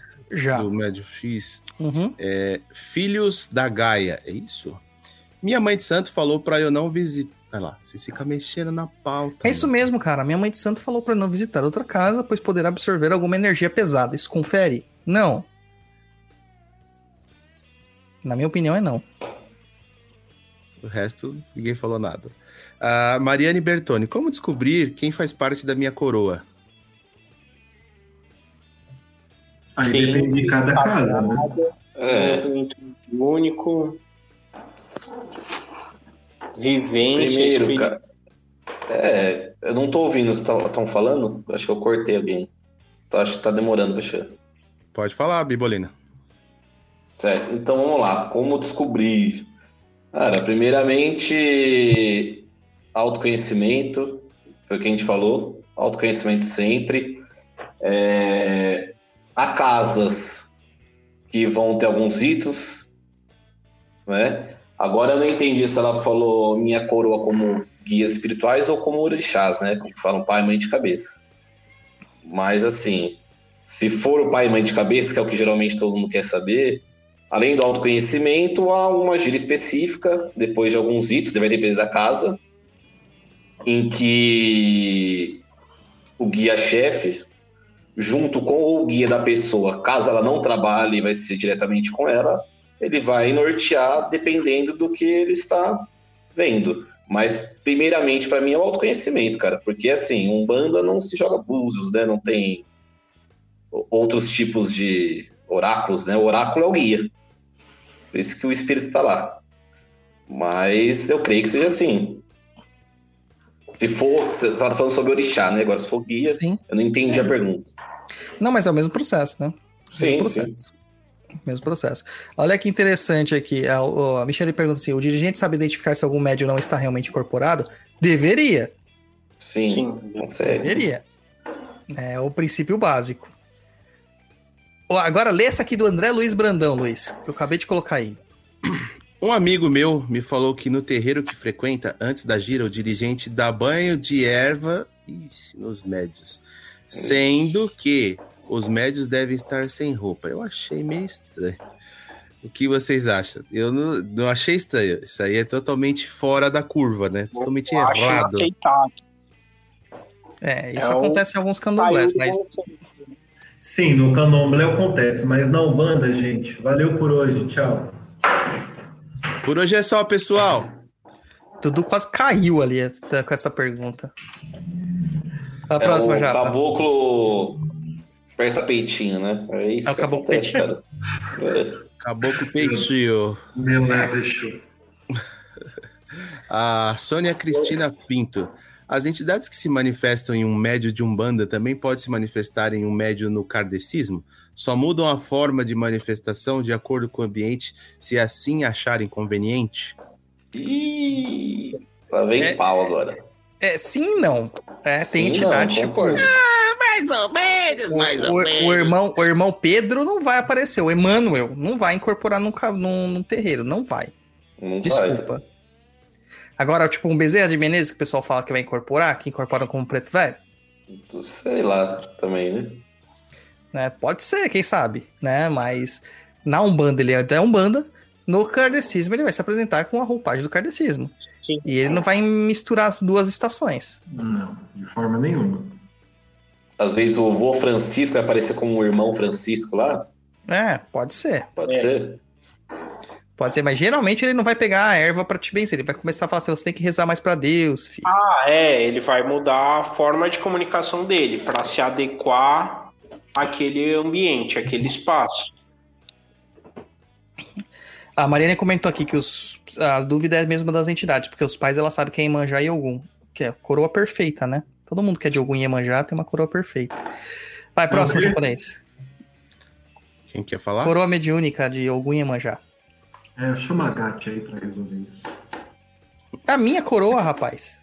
Exatamente, vou perguntar pra ela se ela acha isso. Perfeita. Vai, japonês, próximo. O Douglas, ele tá muito Kiko hoje, sério. É, o Rodrigo Gonçalves, eu gostaria muito de me desenvolver. Diversas pessoas já me falaram que eu deveria me desenvolver, mas parece que nenhuma casa é fácil de adentrar. Tudo que vem fácil, vai fácil.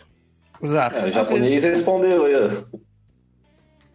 As pessoas querem facilidades, essa é a questão. A gente vive uma geração de facilidades. E não é bem assim, né? Se você As não quer querem- algo que, que você tenha que se empenhar, fica na assistência. É, às vezes as pessoas querem só pagar uma mensalidade e entrar. E não é assim que funciona. É, a mensalidade é importante para casa, é, mas não é o mais importante. O mais importante é a sua missão e a sua dedicação. Pagar a mensalidade e ficar no camarote. Ou você É. pode ir nessa associação de médiums que existe, né? Pagar um valor lá mensal e você pode ir lá incorporar cada dia no lugar, porque é assim que faz, entendeu? É, não, não tem uma formação de egrégora, fundamento, nada. Tipo, a gente aluga hoje o espaço aqui, a gente vai num sítio ali, vai numa cachoeira ali, e cada dia a gente incorpora diferente para ver no que vai dar.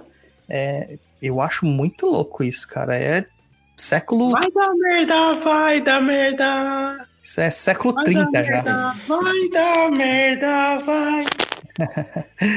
Próximo aí, japonês, do André Luiz Patrocínio. Douglas, as práticas de Liber, não sei o que é isso, depois você explica. Liber é MMM. livro. Já vi o Liber Num na sua estante, RS. Ajudaria também como ferramenta de desenvolvimento mediúnico? Sim, Mas da Umbanda você tem que focar no desenvolvimento mediúnico que a sua casa trabalha. Então, nada de querer levar o cultismo, hermetismo, panteísmo, bruxaria, wicca, unicórnios para dentro do terreiro. Na terreira, respeite a terreira. Ninguém quer falar mais nada? Já disse tudo. Mariana Favoreto, todos os tipos de imunidade podem ser desenvolvidos nas giras de desenvolvimento ou precisa de uma específica para cada tipo, energeticamente falando? Olha, eu acho que cada um vai desenvolver a mediunidade que possui. Que possui. Independente se eu tô cantando para incorporar, para descer, para psicografar, vai, vai, incorporar, vai acontecer do jeito que tem que acontecer. Se uma pessoa tem uma mediunidade de psicografia, ela vai sentir uma necessidade de caneta e papel, ou lápis e papel, e ela vai pedir. Ela vai sentir essa necessidade e vai pedir. É, se for uma psicofonia, a entidade vai transmitir a mensagem pela voz. Independente se eu tô tocando Congo lá para descer um preto velho. Tá? Então, não tem que ter uma gíria específica, mas existem trabalhos específicos para o desenvolvimento de determinadas é, mediunidades, vamos dizer assim. Perfeito, é isso. Perfeito. Próxima pergunta, do Oliveira. O Oliveira diz o seguinte: O que acham de dirigente que faz trabalhos a partes cobrado, mas também faz a caridade, atendendo abertamente ao público em X dias da semana? Essa é outra que vai dar pau. Dá pra- Aí, Bibolino, essa dá pau. Eu, Cara, eu Douglas, acho. eu, eu Douglas, falar, já lá, coloquei minha, minha posição para vocês aqui várias vezes. sim. Eu acho dúbio, mas ao mesmo tempo não critico. Não, eu não faço, mas eu não critico. Até porque quem quer vai no dia de atendimento. Quem quer um dia específico e só tem, ser atendido, ele não pode, tipo, tirar o pai de santo do, do cenário do que ele tá fazendo, né? A pessoa, porque é um ser humano, e vai ter os custos do dia. Eu acredito que é tudo é, é variável. É, cara, eu também não faço, mas eu tô com você, eu não critico. Eu acho que quem quiser ir por esse caminho, eu não, não faço. Lê? É, eu já já já já foi assim um- uma grande questão para mim, sabe? Momento de, de muitas críticas assim e condenações que eu fiz. É, mas eu acho que assim, se a casa tem aquele dia específico ali para um trabalho caritativo, gratuito, é, isso é o principal para mim, né? Eu, eu acharia duvidoso se ele não tivesse nem isso, ele só é, fizesse trabalhos específicos mediante apagamentos. É, e mas eu acho que assim, se, se o cara, né, o terreiro ali tem aquele dia para o trabalho caritativo e de repente uma pessoa não quer que é um atendimento exclusivo, Bom, aí tal. É, eu não faço, a casa que eu, que eu tô não faz, mas aí nesse cenário eu também não criticaria. É, Eu só acho errado quando o cara usa da, da gira caritativa, que é a gira gratuita, normal, aqui todas as casas fazem, pra falar assim, Trampolim. mas vem, pra fazer, vem pra conversar comigo no particular. Isso tá errado. É, um, fazer um trampolim. Agora a pessoa fala assim, olha, eu não, eu não quero estar aqui. Eu não posso estar aqui. Eu não quero estar aqui com todo mundo. Eu quero um dia específico só pra mim. Aí eu não Aí- vejo errado cobrar, porque você tá tirando o cara de um dia convencional que ele poderia estar trabalhando, fazendo outras coisas. Não vejo errado em cobrar, não. Desde que você não seja co- coach quântico. Dudu, o que você acha, Dudu? Uma Dudu coisa tá- é a entidade, outra coisa é o médium dirigente. A gente sabe que tem alguns dirigentes que têm os jogos adivinhatórios e utilizam para um processo individual. A gente não está falando assim, olha, para passar com o caboclo, preto velho, criança ou Exu, você vai pagar 50 reais. Aí é outro processo. Existem trabalhos específicos que são direcionados para uma ou outra pessoa em que é necessário comprar alguns elementos, ir até alguns sítios vibratórios, ir até para a Encruza fazer o trabalho. E aí nisso a gente pede para a pessoa trazer o material. Já fiz certas descargas em algumas pessoas, certos trabalhos em algumas pessoas, mas nunca cobrei pelo trabalho, eu cobrei pelo, pelo material. Mas existem coisas individuais e a gente sabe, o Mata, por exemplo, usava um, um jogo adivinhatório, um Ifá passado pelo, pelo pai Guiné, que ele atendia particularmente algumas pessoas. Né? Então, outros dirigentes o fazem isso. Uma coisa é quando mistura entidade, espiritualidade com cobrança. Outra coisa é o dirigente dentro dos seus trabalhos individuais. Né? E aí a gente sempre vai tomar, ter que tomar cuidado, né? Porque o dinheiro também é uma das quedas é, e fracassos que o médium passa se ele não ficar atento também, achar que tudo é dinheiro e tudo é trabalho, começa a cobrar, cobrar, cobrar, aí o cara se perde e vai para o beleléu. Né? E, e, assim, é que nem a questão do sacudimento, né? É, que é uma prática muito comum na Umbanda. Sacudimento é um processo de, alguns chamam de boss, sacudimento, descarrego, é uma prática individual. Não dá para fazer no dia do terreiro. Não dá. E isso geralmente quem faz é o pai de santo, e ele não faz incorporado, mas amando de uma entidade.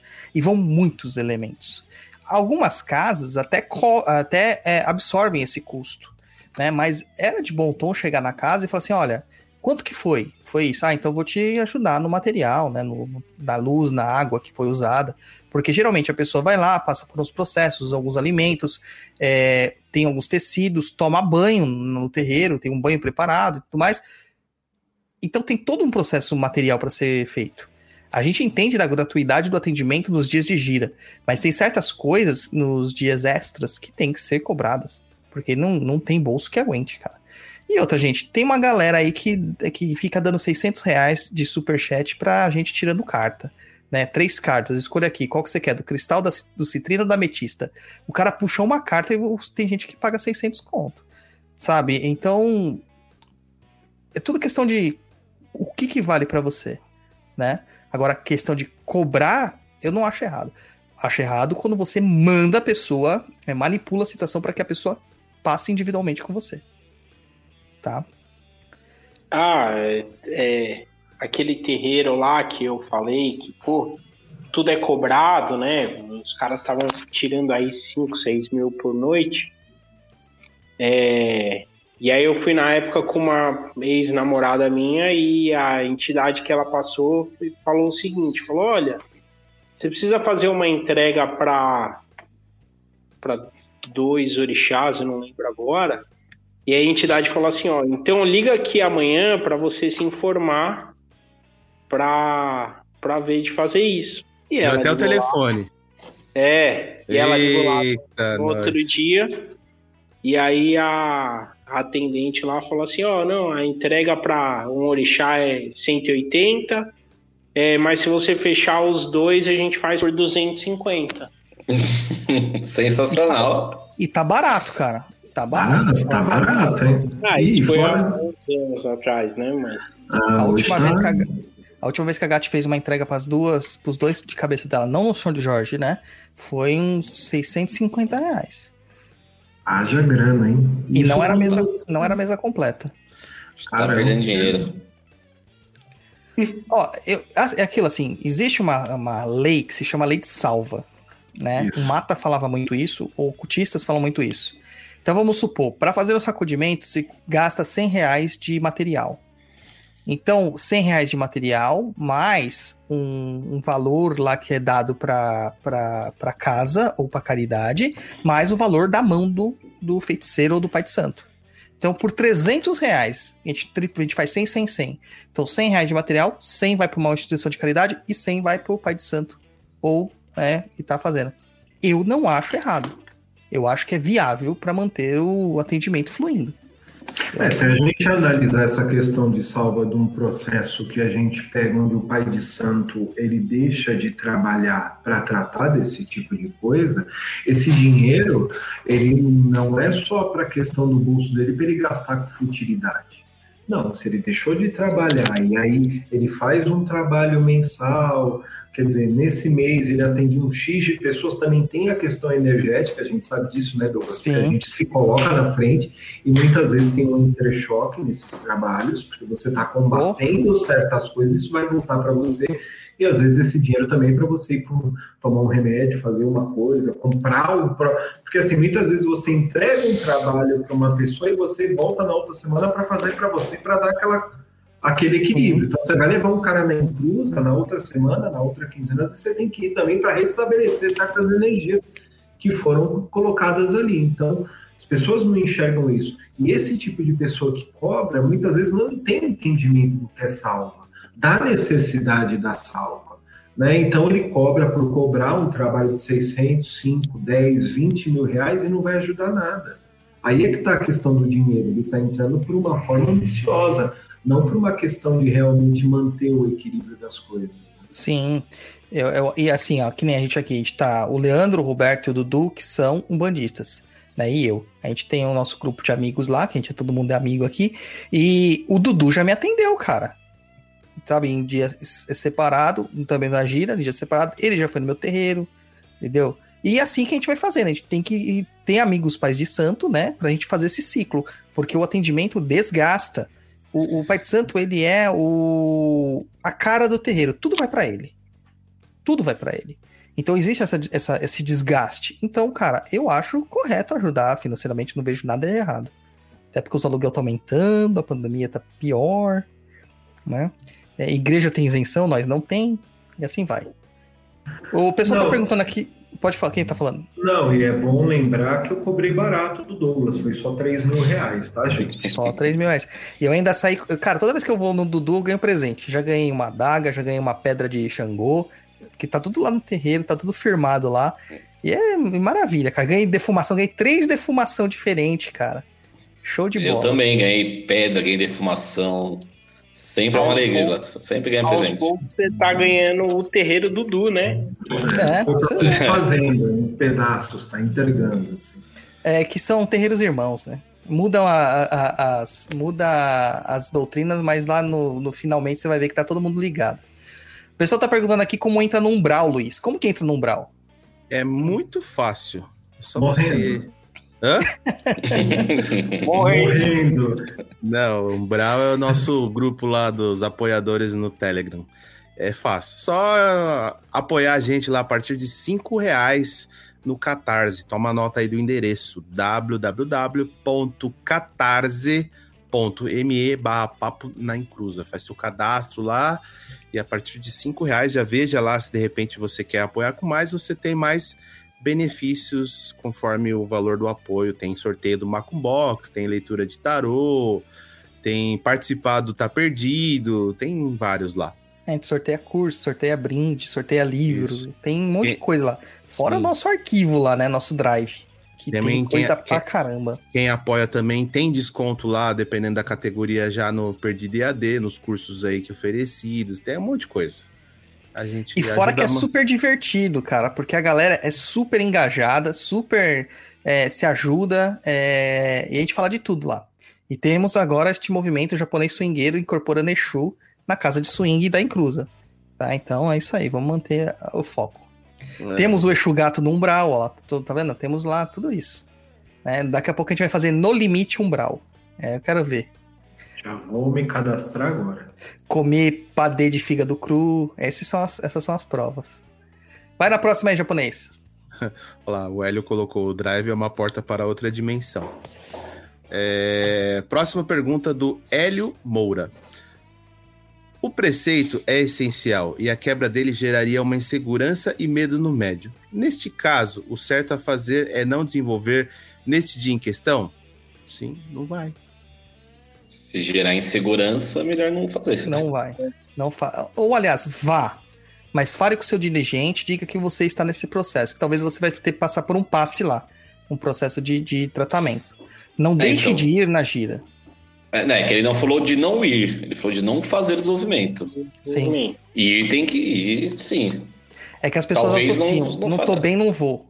Não, é no dia é, que você não tá bem que você tem que ir. Que você tem que ir, exato. Próximo japonês. O Gleison Angiolete Santana. Todo médio de incorporação deve incorporar todas as linhas que a casa trabalha? Falem sobre, por favor. Não. Os, fi os filhos do Dudu. Não, não, discordo. Não. não. Não precisa. Cada O coroa Hélio- mediúnica tem uma composição de espíritos que vai trabalhar, né? Cada Eu, por exemplo, não trabalho. Eu não trabalho com boiadeiro, cara. Não trabalho. Nem cigano. Eu, eu- cigano até que o tranca-arroz não deixa mesmo lá na casa. Mas boiadeiro não incorpora em mim. Você pode chamar o que for, não incorpora. É, não sei com vocês, se tem alguma linha que vocês não incorporam. Tirando o Dudu, que é de, é de uma forma diferente da Umbanda esotérica, né? Mas mesmo assim, na Umbanda tradicional, por exemplo, trabalhava. Hoje não trabalho mais, tá? Com baiano, boiadeiro e marinheiro, mas trabalhei um dia. Mas nunca trabalhei com cigano, por exemplo. Nunca tive nem um ventinho na orelha, nada, nada, nada. É. Cigano é complicado também. Então, é- é- cada um é cada um. Por exemplo, na casa que eu trabalhava, tinha a linha de esquimós, né, que trabalhava com descarrego, que é uma linha do Oriente. E lá a gente trabalhava com essa linha. Só que nem todo médium incorporava. Isso aí, eram poucos que incorporavam a linha de esquimó. E eu duvidava muito dessa linha, né? Até o dia que eu senti a linha encostando em mim. E Aí ficou uma coisa- frio. Mano, muito frio. Muito frio. Você não tem noção. E não é, não é zoeira, é muito frio. É um frio que as pernas perdem a sensibilidade. Sabe? É, é muito frio. É muito engraçado. Próximo. Ô, Próximo ô Japa, do- deixa eu só complementar a pergunta aqui, que foi Manda. falado se ter que eh, teria que rece- receber todas as linhas da casa. Aí o Felipe mandou, mesmo que não trabalhe, tem que vir pelo menos uma vez? Não, Não. também não, não faz sentido. Se você não tem, você não vai vir. Simples. Mesmo que cante para assim, pode vir, porque pelo processo de evocação pode. Mas na Umbanda nós não trabalhamos dessa forma. Na Umbanda nós trabalhamos com guias espirituais que estão afinizados com a nossa essência, com a nossa energia para atender alguém. Não é simplesmente incorporar um guia para dar uma mensagem, é muito mais do que isso. A gente trabalha com um processo de magia muito pesado. Então, você incorporar um guia que não é seu, ele não vai fazer o trabalho perfeito, ainda vai destruir a sua composição energética. É que assim, po- mediunidade, é médium, você vai receber a mensagem. Pode acontecer? Pode. Deve acontecer? Aí que tá a pergunta. Não. Ivone perguntou se tem texto falando sobre a linha de esquimó. Não, não tenho, mas vou escrever um. Vou escrever. É uma linha bem interessante. Não dão consulta, eles só são de descarrego, mas é uma coisa surreal, cara. Surreal. Vai, japonês. Próxima pergunta da do Hélio Moura, é isso? Aí. Qual a opinião de vocês sobre o dirigente conversar com a entidade através de búzios no trabalho mediúnico de um médium? E embaixo tá na da Renata, já que tem a mesma coisa a ver, ó. Eu joguei, joguei búzios com búzios a mãe de com a- Vai. Eu joguei búzios com a mãe de santo, ela não estava incorporada. Tinha que estar, alguém sabe? Não, né? Eu acho que esse Faz lance sentido. do búzios é a mesma coisa do tarô, não? Sim, é, se, o, oráculo, né? se o espírito É uma é oráculo, não tem porque o espírito tá jogando oráculo. Douglas, ó, olha aqui, ó. Sou apoiador agora, hein? Ah, agora você vai receber uma mensagem aí no seu e-mail, que é para você entrar no nosso Telegram, que é o nosso grupo de apoiadores do Umbral. Às vezes vai pro spam. Então confere, tá, gente? Se não recebeu, manda uma mensagem pra gente lá no Instagram do Perdido, do, do papo, que a gente, que a gente coloca. Olha só, Eduardo Fabiano Afonso Santos. Um novo apoiador. Novo apoiador, parabéns! Novo apoiador. parabéns. Aê! Vou até abrir aqui, ó. Olha só! Isso aí! Vamos lá, gente. Responder Vamos lá. aqui. O que o, o, é, o Búzio não conversa com entidade, gente. O Búzio é um processo. rit- Aliás, vamos falar de Búzios, né? Daí a gente já vai pros finalmente. Búzios não é de Umbanda. Búzios não é de Candomblé. Búzios não é um oráculo. Búzios são conchinhas. Nós temos diversos oráculos que se utilizam dos búzios. Entendeu? Tem o búzio de quatro, que é o búzio de Exu. Douglas, você vai arrumar um problema pra você, Douglas. Eu tenho que falar a verdade, né? Existe o, o, o búzio de quatro, que é o búzio de Exu, que se usa quatro búzios, e um quinto búzio, que é o, o Oxetura, que é o que, o que não vai ser entrar na jogada, ele fica como testemunha.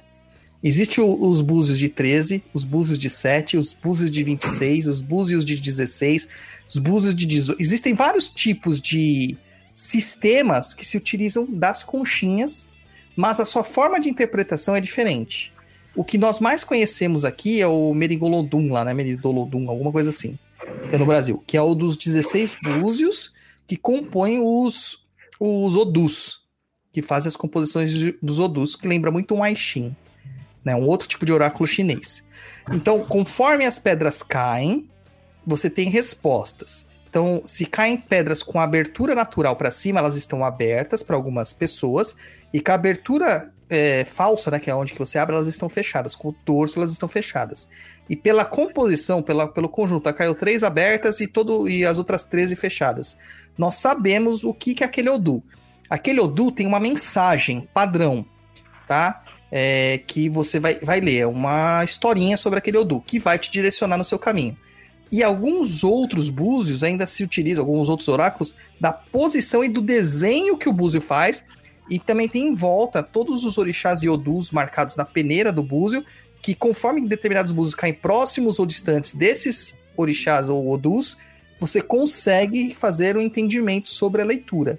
Então, é extremamente complexo. E não é uma menina de 15 anos que vai começar a jogar na internet pelo Instagram. Isso aí demora anos. O Ifá original, que é o, o, o oráculo de Orumi lá, que existem vários oráculos, né? Mas dentro do Ifá, a pessoa é tirada da família aos 7 anos de idade, retirada da família para ser treinada junto dos sacerdotes, e ela só vai começar a jogar os búzios aos 21 anos. Então, dos 7 aos 21, ela vai ficar estudando búzios, é, lendas e afins. Tá? E ele começa a jogar, ele não tem a liberdade ainda de jogar completamente. Depois de mais sete anos que ele vai ser feito, que ele vai ser formado, e aí ele vai ter o espaço dele. Aí ele vai poder ter a peneira dele e jogar para as pessoas sem um dirigente fazer isso por ele, ou ajudá-lo de certa forma.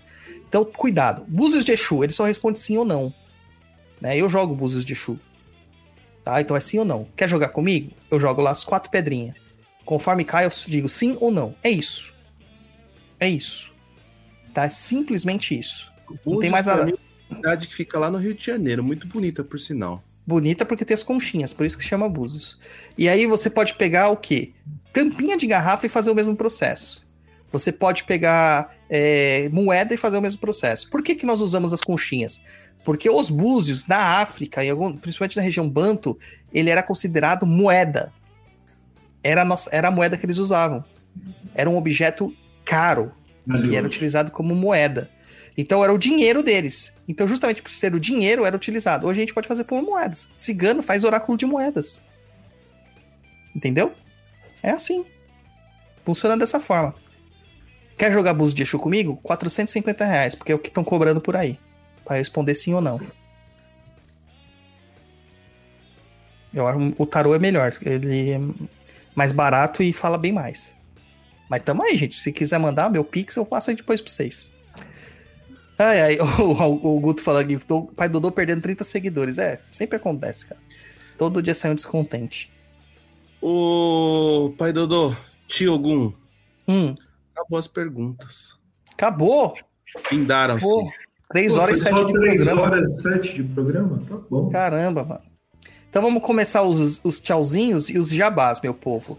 Primeiro começando pelo Bibolivski. Deixa os jabás aí, suas mídias, suas redes sociais, seus trabalhos e manda ver.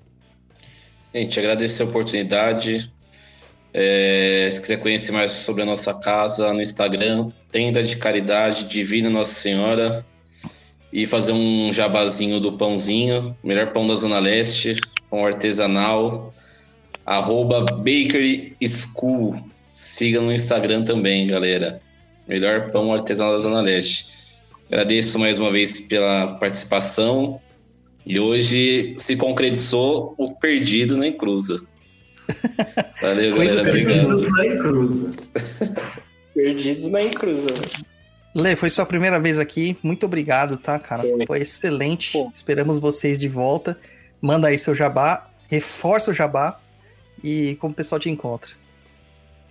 Pô, gente, obrigado, obrigado a oportunidade, né, da gente falar, tentar desmistificar aí algumas coisas dessa caminhada mediúnica. É, Quem tá ouvindo aí, sabe, é um processo, mas vá com calma.